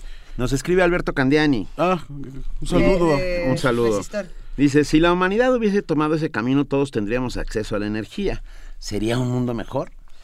Pues justo la ciencia ficción con su vocación pesimista plantea como una eh, gran contaminación de carbón y de, y de excremento de caballos. O sea que no, no, puedes ganar. Pero sí te Pero pare- sin duda, sin duda sería, o sea, creo que sería pues te puedes remitir a Dickens justamente, ¿no? O sea, no, no, es una, son sociedades como de, de- de muy escalonadas y de gran desigualdad social. Parte de eso pues es el, el motor de las novelas de, de Dickens. Pero sí, sí, no, no sé si hasta lo, lo que a mí más me interesa se plantea como, como distopía siempre. Justo eso, ¿no? Que, que el carbón produce gran contaminación. Bueno, los libros de la época hablan de, de, hollín en Londres y, de, y del del justo del la porquería que dejaban los caballos. Sí, bueno, era en Londres del siglo XIX era un batidero, por Sí, decirlo más, lo más sí. suave que se me ocurre. Era una porquería. Era una porquería. Ah, pero a ver, Beth, de- hablaste de la vocación pesimista de la ciencia ficción. No- ¿No hay parte, alguna parte eh, optimista dentro de la ciencia ficción? Yo es que creo que, que eh, a partir de un gran amor por lo humano planteas las distopías justo para que no se para que Cumplan. no se cumplan o para que no suceda. ¿Es como conjurar a los demonios? Claro.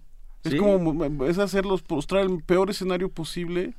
¿Sabes? Me imagino como como como Chabelo y el tío Gamboín de lo que se debe hacer y lo que no se debe hacer. Pues tú nada más haces lo que no se debe hacer. Porque creo creo que mueve mucho más el, el- el- como la terapia de shock que, que o sea para hacer para plantear utopías están todos los los eh, prospectivistas, ¿no? Que además normalmente son, son- hacen trabajo corporativo y dicen, no, bueno, si, es que si usted sigue comprando autos, la economía se va a mover. o sea, los futuristas, los que hacen, los, sí, los llamados futuristas, que es, eh, sobre todo hay muchos en Estados Unidos, lo que plantean siempre son utopías que están vinculadas como al, como al como, a- como a las corporaciones, ¿no? O sea, si usted- desarrollo tecnológico, a la si usted si usted compra automóviles, la economía va a seguir funcionando. ta, ta, ta, o sea, entonces, yo creo que, que es la contraparte y el contrapeso a esa, como a esa, como esa actividad. eh, Claro. o sea, está muy bien que, que- que haya quien plantee los escenarios, los escenarios agradables, pero para plantear los, los desagradables estamos los que hacemos ciencia ficción. A ver, a ver, Bef, para plantear escenarios desagradables, tenemos los escenarios del fin del mundo. Por ejemplo, ¿qué son los escenarios del fin del mundo? Escenarios para el fin del mundo es mi, mi nuevo libro, es un Eso. libro de cuentos que, que reúne mis cuentos de ciencia ficción, lo que considero... eh, ¿Tus cuentos consentidos? Sí, sí, eh, yo tenía dos libros de cuentos y un par de, de cosas por ahí. Lo que pasa es que después me concentré en escribir novela, pero hubo la, la posibilidad de recuperarlos y con mi editor en Océano, que es Pablo Martínez Lozada, hicimos una selección de los de los textos que, que pues, los mejores, consideramos de los mejores textos. Quedó poco fuera, la verdad es que está reunido casi todo en, en este libro. Editado por Océano, Hotel de Letras, y tiene una ilustración absolutamente steampunk. Es que viene, viene adentro el que creo que es el único cuento, o por lo menos el primer cuento steampunk que se publicó en México, que se llama La Bestia muerto.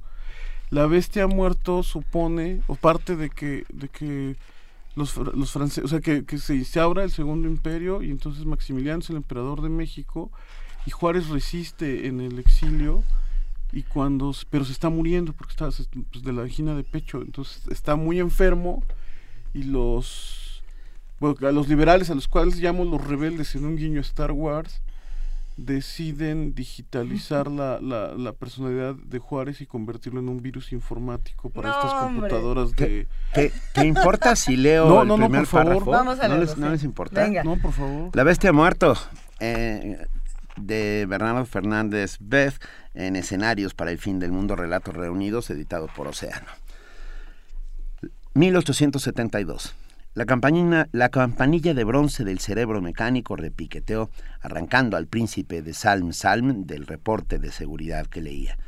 En la pantalla esférica que tanto le recordaba una escafandra de submarinista, se leía que una epístola eléctrica había llegado. A través del ventanal de la oficina en el castillo de Chapultepec podían verse un par de dirigibles deslizarse con pereza de manatíes entre las nubes que cobijaban al Valle de México. En el costado de uno de ellos, en una pantalla gigante, se leía 1863-1873, 10 años de prosperidad. Junto a las palabras una imagen del rostro del emperador sonreía a sus súbditos. Al ver el remitente, el corazón del príncipe, ministro del Interior del Imperio Mexicano, dio un respingo. J.N. Alponte. Lo que acabó de inquietarlo fue el título de la misiva. La bête est morte. La bestia ha muerto. Ay, queremos más, queremos más. Gran, gran, gran, gran principio, ¿eh? Bueno, y además ahí ves, hay todo este juego de lenguaje, ¿no? Yo, de, de, de, las novelas del siglo XIX, la, la construyes y la, la, la, la, cuentas como se, como se contaban esas historias. Yo, bueno, me remití a las novelas de aventuras, a Paino, a, este, ay, el del Zarco, se me fue, ¿cómo es posible que se me Francisco Francisco Ah. Oh, no me digan. ¿Pero qué hablas? ¿De los bandidos de Río Frío? No, y la otra, la del el Zarco, güey. Ay, ¿quién hacía la de ese? ¿Riva Palacios? te la buscamos. Vicente Riva Palacios. Sí, o sea, que, quería yo como ese tono. Y bueno, las traducciones de Bernie Salgari, desde luego, de la época. Por supuesto. Salgari, A ver, les tenemos una gran noticia. Tenemos tres libros de escenarios para el fin del mundo de Bernardo Fernández que nos han mandado de Océano. Qué, qué maravilla. Eh, de y... yo quiero uno, pero se los vamos a dar a los que nos están escuchando. Pues sí. no pasa nada. Vamos a dar uno por... A ver, uno en cada red. Uno o... en cada red. Uno por Twitter, pero a ver, tú haz la pregunta, Bernardo. Para que se lleven este libro, ¿qué tienen que responder los radioescuchas? Pues que nos, justo, bueno, hablábamos de, de que del autor de las, del, de la Liga de los Hombres Extraordinarios, sí. que nos digan un, un, libro de Alan Moore. Orel. No, son de cualquiera de sus cómics, de los cómics, ¿no? O su novela. O, que nos diga el, primer, Alan Moore. el primero que, que en Facebook, que en Twitter y que en... Teléfono 55 36 43 39. Nos diga Ver, ¿qué, nos qué, dijeron algo, pero no nos lo Nos dijeron algo en, este el audífono. Momento. Lo que nos están diciendo es sí. que en Facebook, por favor, lo pongan directamente en el muro para que todos podamos ver qué es lo que nos están compartiendo de Alan Moore. Eh, escríbanos con el hashtag quiero bef. ¿Qué tal ese hashtag? Ah, está, está bien, increíble. ¿no? Quiero bef. Ya, ya, con que nos digan quiero bef, vamos a tratar de hacer trending topic a quiero bef. Si se puede. Angélica Plancarte. Beth Monorama, que porque sí, su sí. Twitter es arroba monorama. Así es. Me encantó Gel Azul, saludos. Muchas gracias, muchísimas gracias. Ah, Tenemos más. qué ver. buena entrevista con Monorama, se siente la fuerza del creativo. Muchas gracias. Dice R. Guillermo. Mira. Entonces tenemos aquí todos estos cuentos reunidos. Sí. Eh, para hacer una antología de cuentos, digamos, reunidos, generalmente se trata de buscar una, un hilo conductor, aunque a veces no hay tal, ¿no? Uh -huh. Hay veces que dices, bueno, pues aquí están todos mis cuentos y nomás porque aquí están, y hay quienes dicen, bueno, trataré de hacer una curaduría para decir alguna Sí. cosa.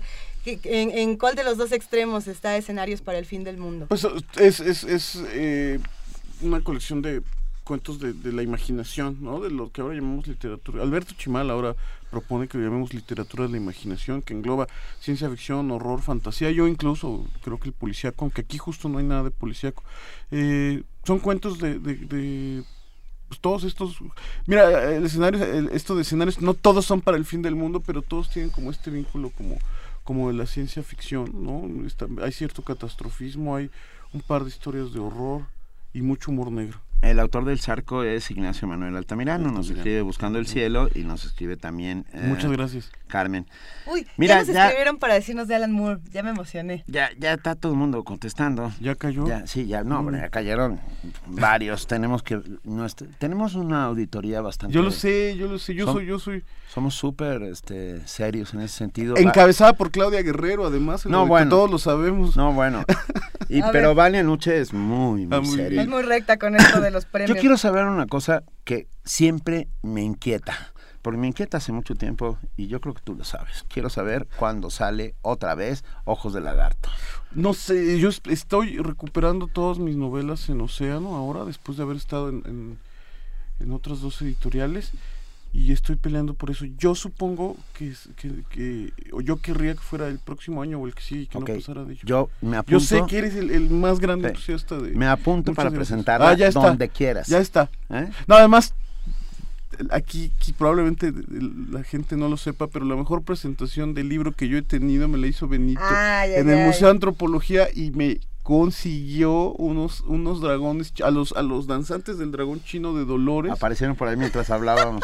lleva llegaron a bailar con, con un dragón chino mientras ¿Hay, presentábamos hay el algún vestigio de esta presentación? ¿Un video? ¿Un Hay texto? una ¿Algo foto, que podamos hay una foto, buscar? hay una foto, hay una foto. No, para era- subir las redes sociales, sí, para compartir estos en momentos. algún lado debe estar Bev, ¿qué planes tienes a futuro ahora? Estoy ¿Qué andas terminando dos novelas, una novela policíaca que de, de la serie de... Bueno, es que acaban de salir eh, esta serie que tengo que se llama Tiempo de Alacranes. Ujú. Entonces se, se recuperaron Tiempo de Alacranes, que es la precuela, y Hielo Negro, que es la, la primera de la Sí. serie. Entonces, eh, el próximo año salen eh, Cuello Blanco y la que estoy escribiendo que se llama Azul Cobalto, que sí que es la, la siguiente de la serie. Eh, saqué una cosa que les va a gustar mucho, que es un, un- acaba de salir, se llama Esto es un complot, que es un homenaje a Rafael Bernal. Ah, que, es- que hicimos varios escritores de policíaco.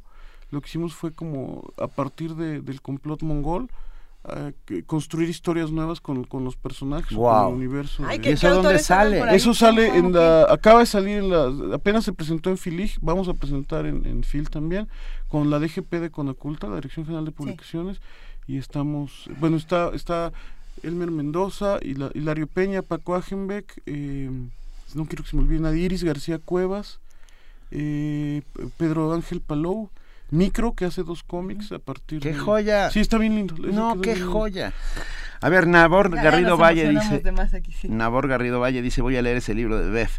¿Me repiten el nombre de lo que leyó Benito, por favor? Con gusto. Leímos uno de- el principio de uno de los cuentos, La, bestia, ha muerto, que está contenido en Escenarios para el fin del mundo de Bef, editado por Océano en su colección Hotel de Letras.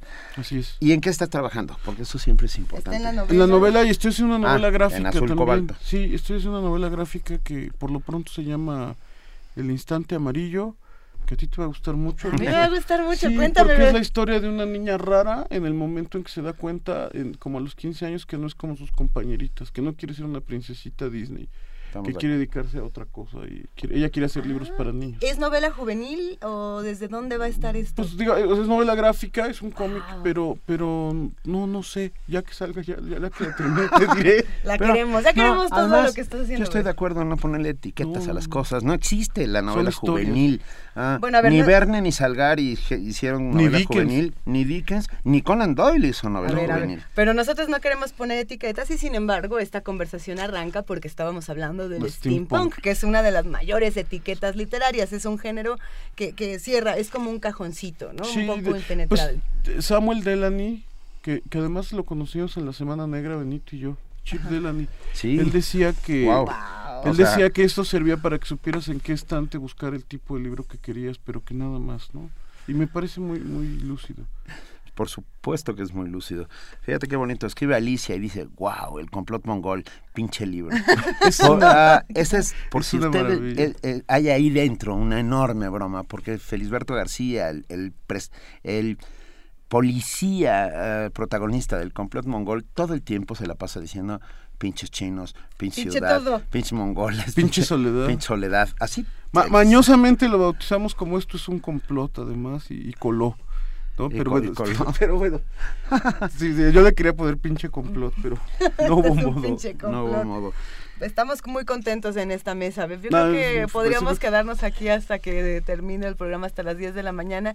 Pero lo que vamos a hacer en este momento es invitarlos una vez más a que se acerquen al libro de Bef, al libro de relatos, que se acerquen a todo lo que est- están escribiendo nuestros autores, tanto de ciencia ficción como de sin género. Vamos a, Sí, vamos a quitarles etiquetas. etiquetas, ¿no? Pero, pero bueno, esta es una grandísima invitación. ¿Cuál fue el cuento que más te gustó escribir? Si tuvieras que recordar. ¿Al que Tengo más do- quieres? dos, do- dos, uno es eh, El llanto de los niños muertos, porque es el único cuento de horror que tengo, que es Ah. una, una, justo también es un es, es co- combinar a... En A Lovecraft, en Ciudad ¿con Fantasma No, no, no. ¿no? No, yo no soy entonces tan ¿No eres Lovecraftiano? No, no, no, Ay. siempre pierdo amigos cada que No lo me. Estás a el punto. corazón, rómpenos No, el a corazón. Juan Rulfo con Alan Moore. Ah, eso está bueno. Sí, Órale. quise combinar a, a Juan Rulfo con el Alan Moore de Swamp Thing. De, aquel periodo. Y hay uno que, me, que yo le tengo mucho cariño que se llama La Virgen Ahogada conoce al monstruo de Frankenstein, que es un cuento como del absurdo, más bien. Aquí, aquí a la producción le, encanta, a ver, si levantan la mano, que ese es su favorito de este lado también. Pues nos gusta muchísimo. Oye, por cierto, no no quiero no quiero que se me olvide mandarle un saludo a Paco Agenbeck, que está ahorita en el hospital, anda en, en, alineación y, y balanceo. y le va a ir muy bien. Que, ya creo que, que, ya esté hoy. Le mandamos un gran abrazo. abrazo. Y de una vez avisamos que eh, su novela Querubines del Infierno será presentada en la Feria Internacional del Libro de Guadalajara y, a mí me hizo el honor. Entonces ya avisaremos. Ahí vamos a estar todos, como siempre. Allá nos vemos todos. Nos echaremos un taco. Como siempre. Una torta ahogada. Una torta ahogada. No, siempre. Y luego vamos al carnal a echarnos un, el carnal, un muy marisco. Bueno, el año pasado yo no fui, pero entonces este año me, llevan, me llevan a pasear. Nos vamos por este, en este momento. Bernardo Fernández Beff, qué privilegio hablar contigo. Muchas gracias. Hablamos de todo, realmente. Pues el pretexto del steampunk es un pretexto para hablar contigo de absolutamente todo. Ha sido un placer. Qué gusto. Yo solo puedo decir hashtag Quiero a Bef. Quiero a Bef. Ahí estuvo. Muchas gracias, chicos. Nos despedimos escuchando Back and Forth, Dr. Steele.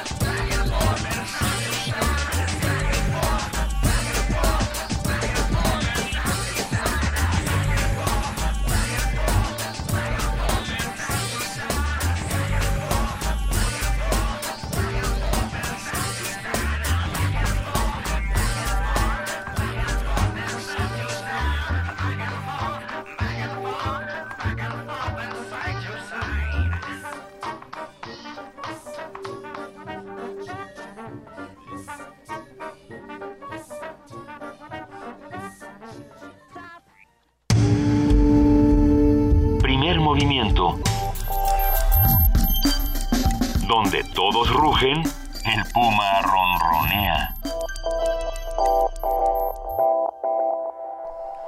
Esto que acabamos de escuchar es Back and Forth de Dr. Steel, porque ustedes saben, el steampunk no solamente está en la literatura, se pasó a la música, se pasó a las artes plásticas, a la moda, y Doctor Steel no es la excepción. Métanse a ver algunas de las imágenes de este excéntrico personaje, rapado, gogles, gabardinas. No, bueno, les va a gustar Doctor Steel, y además la música está de lo mejor.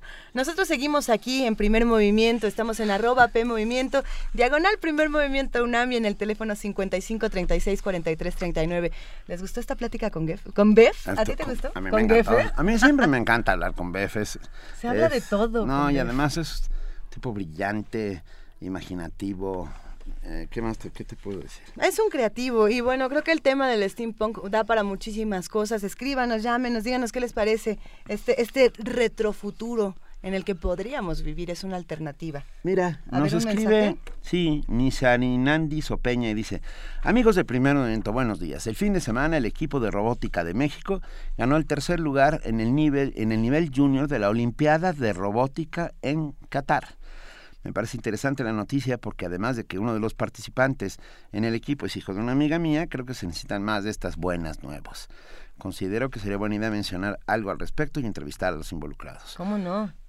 Te Sin agradecemos, Nisarinandi, sa- sa- porque ya sabemos que el equipo de robótica de México ganó el tercer lugar del nivel junior en la Olimpiada de Robótica de Qatar. Investigaremos Eh, más Yo me sobre imaginaba eh, Qatar más steampunk que de robótica, pero Es que ahí está. ¿Cómo no? La robótica también se relaciona con el steampunk, pero sí, pero es una robótica distinta.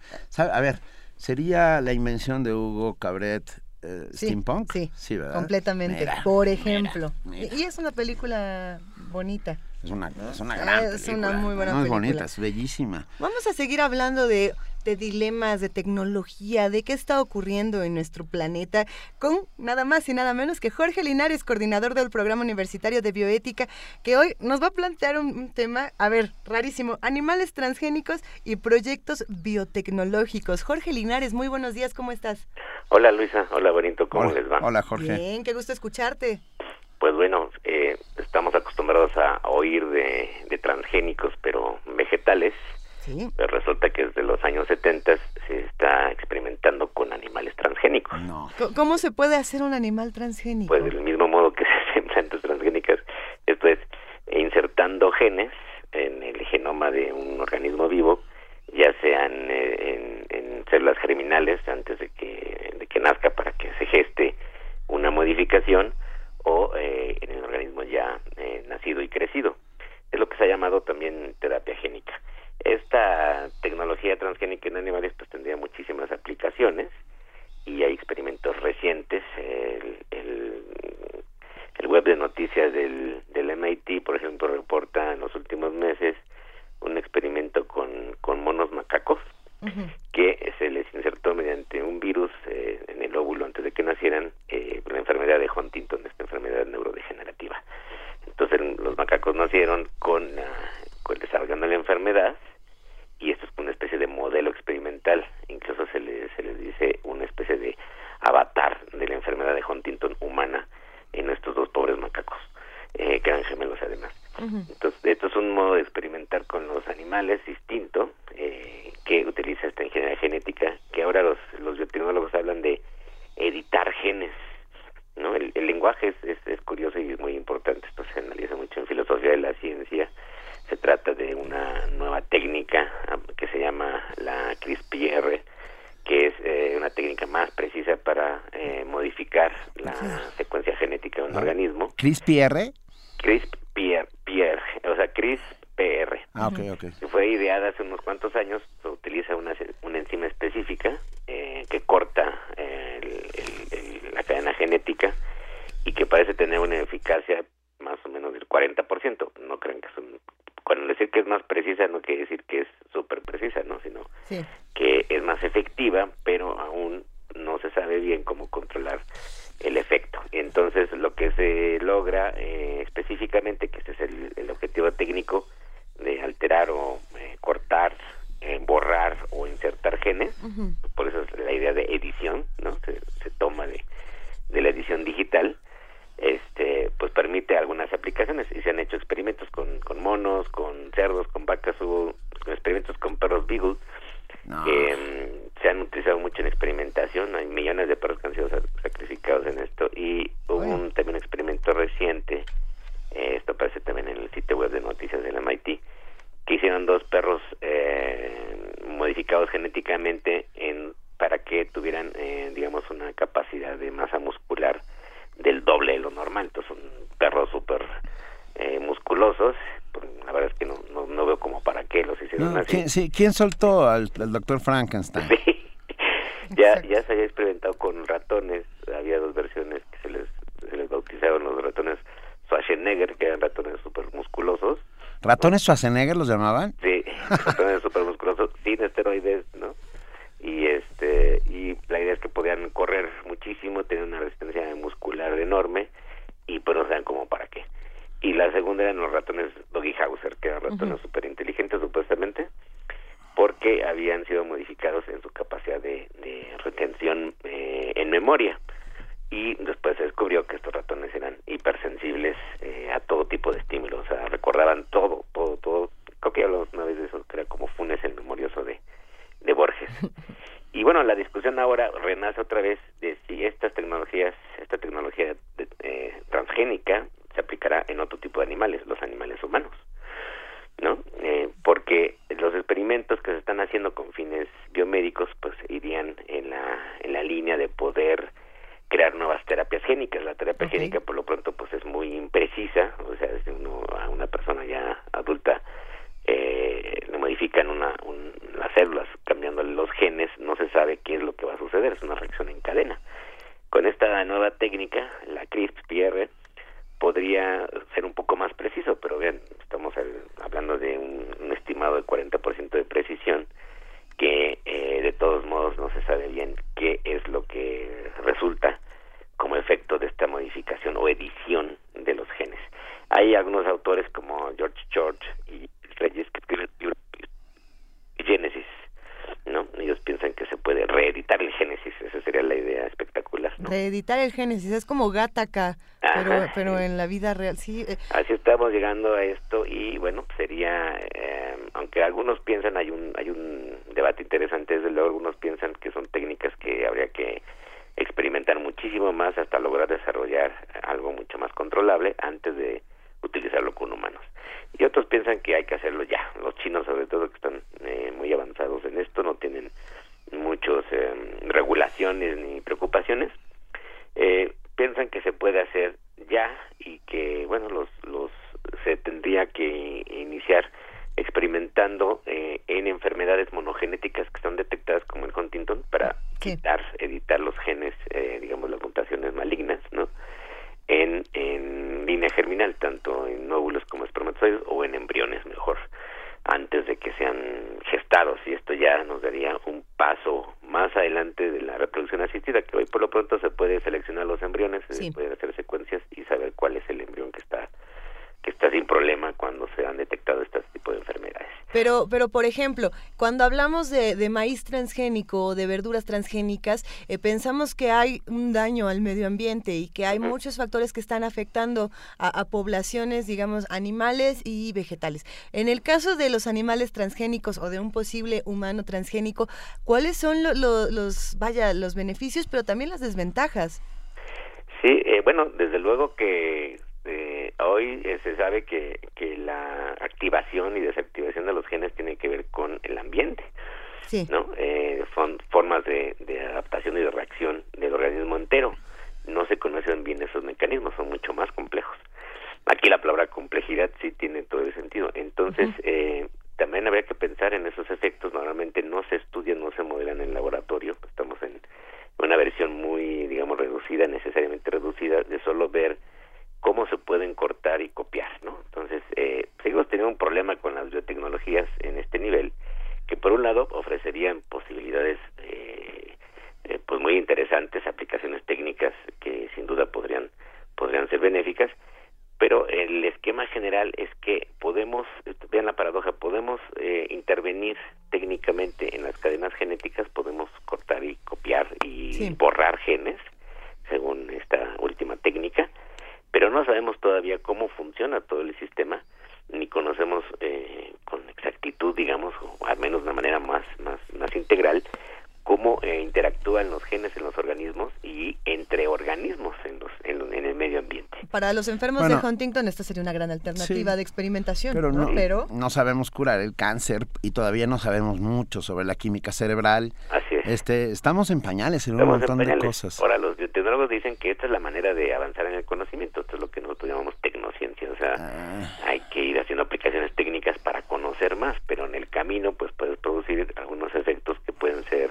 riesgosos y y habrá víctimas que habrá en el camino, lo cual muchas veces en área de la ciencia eh, este es el este es el debate bioético por excelencia, ¿no? Los riesgos. Y bueno, la posición actual ha cambiado mucho, no es como hace veintitantos años que se discutía sobre la posible clonación, que la gran mayoría de la gente se, se, se opuso.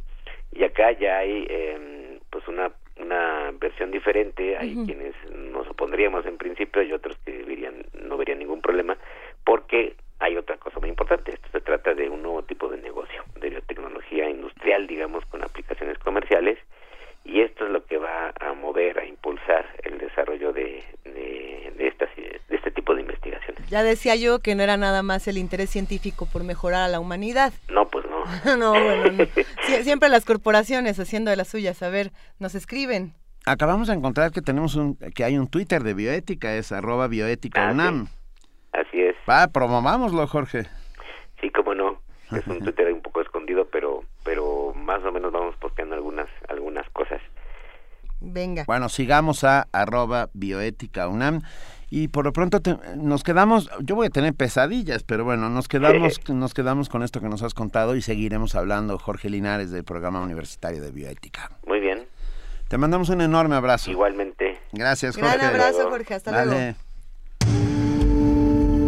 Primer movimiento. Donde la raza habla.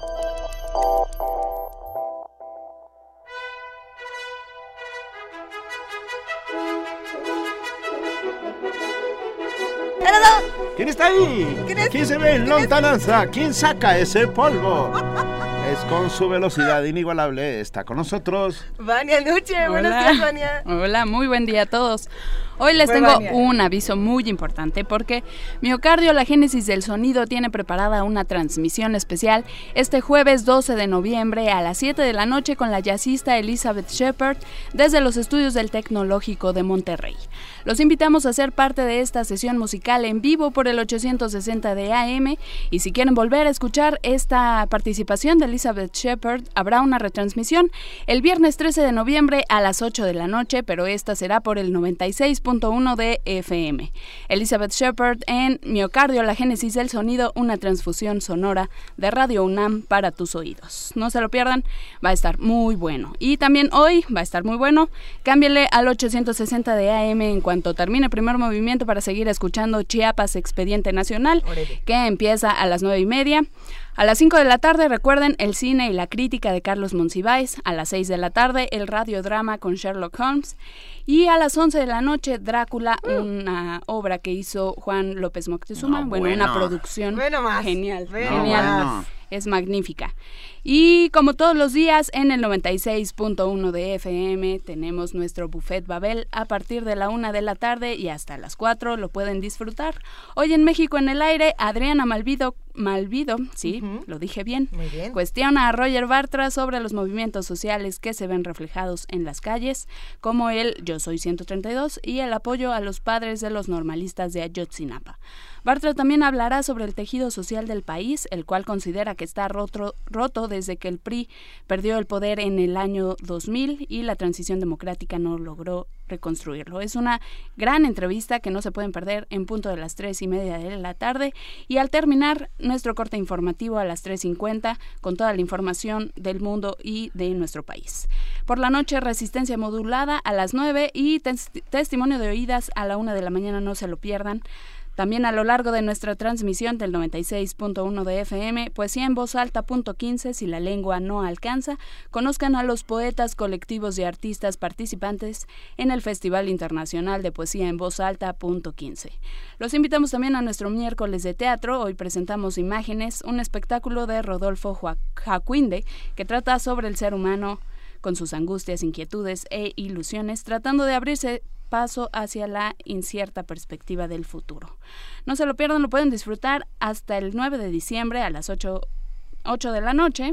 La entrada es libre en nuestra sala Julián Carrillo, Adolfo Prieto número 133, Colonia del Valle. Tenemos a los ganadores del concierto de El domingo. El domingo. Wagner espectacular en Bellas Artes. Va a estar espectacular y se van a ir me va a llevar? Regina Pérez, Liliana Delgadillo, Beatriz Baños, Alejandro Ponce y Sandra Gándara. Todos ellos tienen sus pases para irse a este gran concierto. Ah, Bellas ah Artes. y por favor, Jesús Ríos, él nos habló para el libro de Bev, Sí. pero se cortó la comunicación, entonces no logramos capturar su eh, teléfono y su correo. Por favor, Jesús Ríos, es tuyo el libro de Beth, nada más comunícate de Ajá, nuevo. o a nuestro correo electrónico primer movimiento unam@gmail.com, por favor. Muchas gracias, Me voy. Vania Muy buen día a todos. me voy, dice. te vas, Vania. Me voy. No te vayas, Vania. No te Quédate vayas, ratito, quédate, ya estamos acabando. Muy bien, me quedo. ya aquí se queda Vania Noche para despedirse. Ah, ya estamos por finalizar este primer momento. Solamente decirles, hablábamos de la película de Myanmar basada en la vida de Aung, Aung San Suu Kyi, este premio Nobel de la Paz, eh, que estuvo capturada en arresto domiciliario más de 15 años en su país. Se llama The. Lady, La Dama, y está dirigida ni más ni menos que por Luc Besson. Así es, O sea ya que me acordé. sí. ah, vale la pena echarle un ojo a The Lady, La Dama. Y eh, ya, ya nos habían recomendado los, los radioescuchas en ocasiones anteriores cuando hemos hablado de Myanmar. Nos habían escrito para decirnos que Luc Besson tiene un punto de vista muy interesante. Y muy, sí. y muy interesante, es una, es una película muy conmovedora en muchos sentidos. Ah, ya estamos por irnos. Eh, Juana Inés de esa no, no está con nosotros. La extrañamos y le mandamos un le gran mandamos abrazo. Muchos besos. Eh, y le agradecemos inmensamente a todos los que hacen posible el primer movimiento. Productor, productora, eh, redes sociales. Servicio ingeniero, social, ingeniero, servicio coordinación social, de coordinación invitados. invitados. ¿Quién más? Noticias, ya, hay, créditos, que hay no créditos, empecemos. pero bueno, gracias Juan Inés de esa, que aunque no esté, está, siempre. Es Siempre una suerte está. De, de- Eh, ella diría un gasú. Y yo un diría literario. una maldición No, no, no. fenicia. Gracias Pero- a todos los que hacen posible este programa, especialmente a los que nos escuchan y nos ayudan a construir el conocimiento todos los días. Así es. Estamos en arroba P Movimiento, en diagonal Primer Movimiento UNAM y en el teléfono 55 36 43 39. Con eso nos Pero despedimos. no nos llamen porque ya no vamos a estar. ya, ya no nos, llámenos mañana. Mi- Sí, por favor, millones de gracias, queridísima Luisa Iglesias. Es todo un privilegio, queridísimo Benito Taibo. Nos escuchamos mañana aquí en Radio UNAM 96.1 de FM de 7 a 10 de la mañana.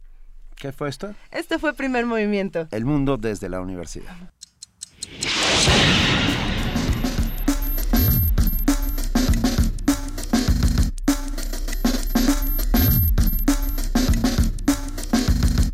La Coordinación de Difusión Cultural de la UNAM y Radio UNAM presentaron Primer Movimiento. El mundo desde la universidad.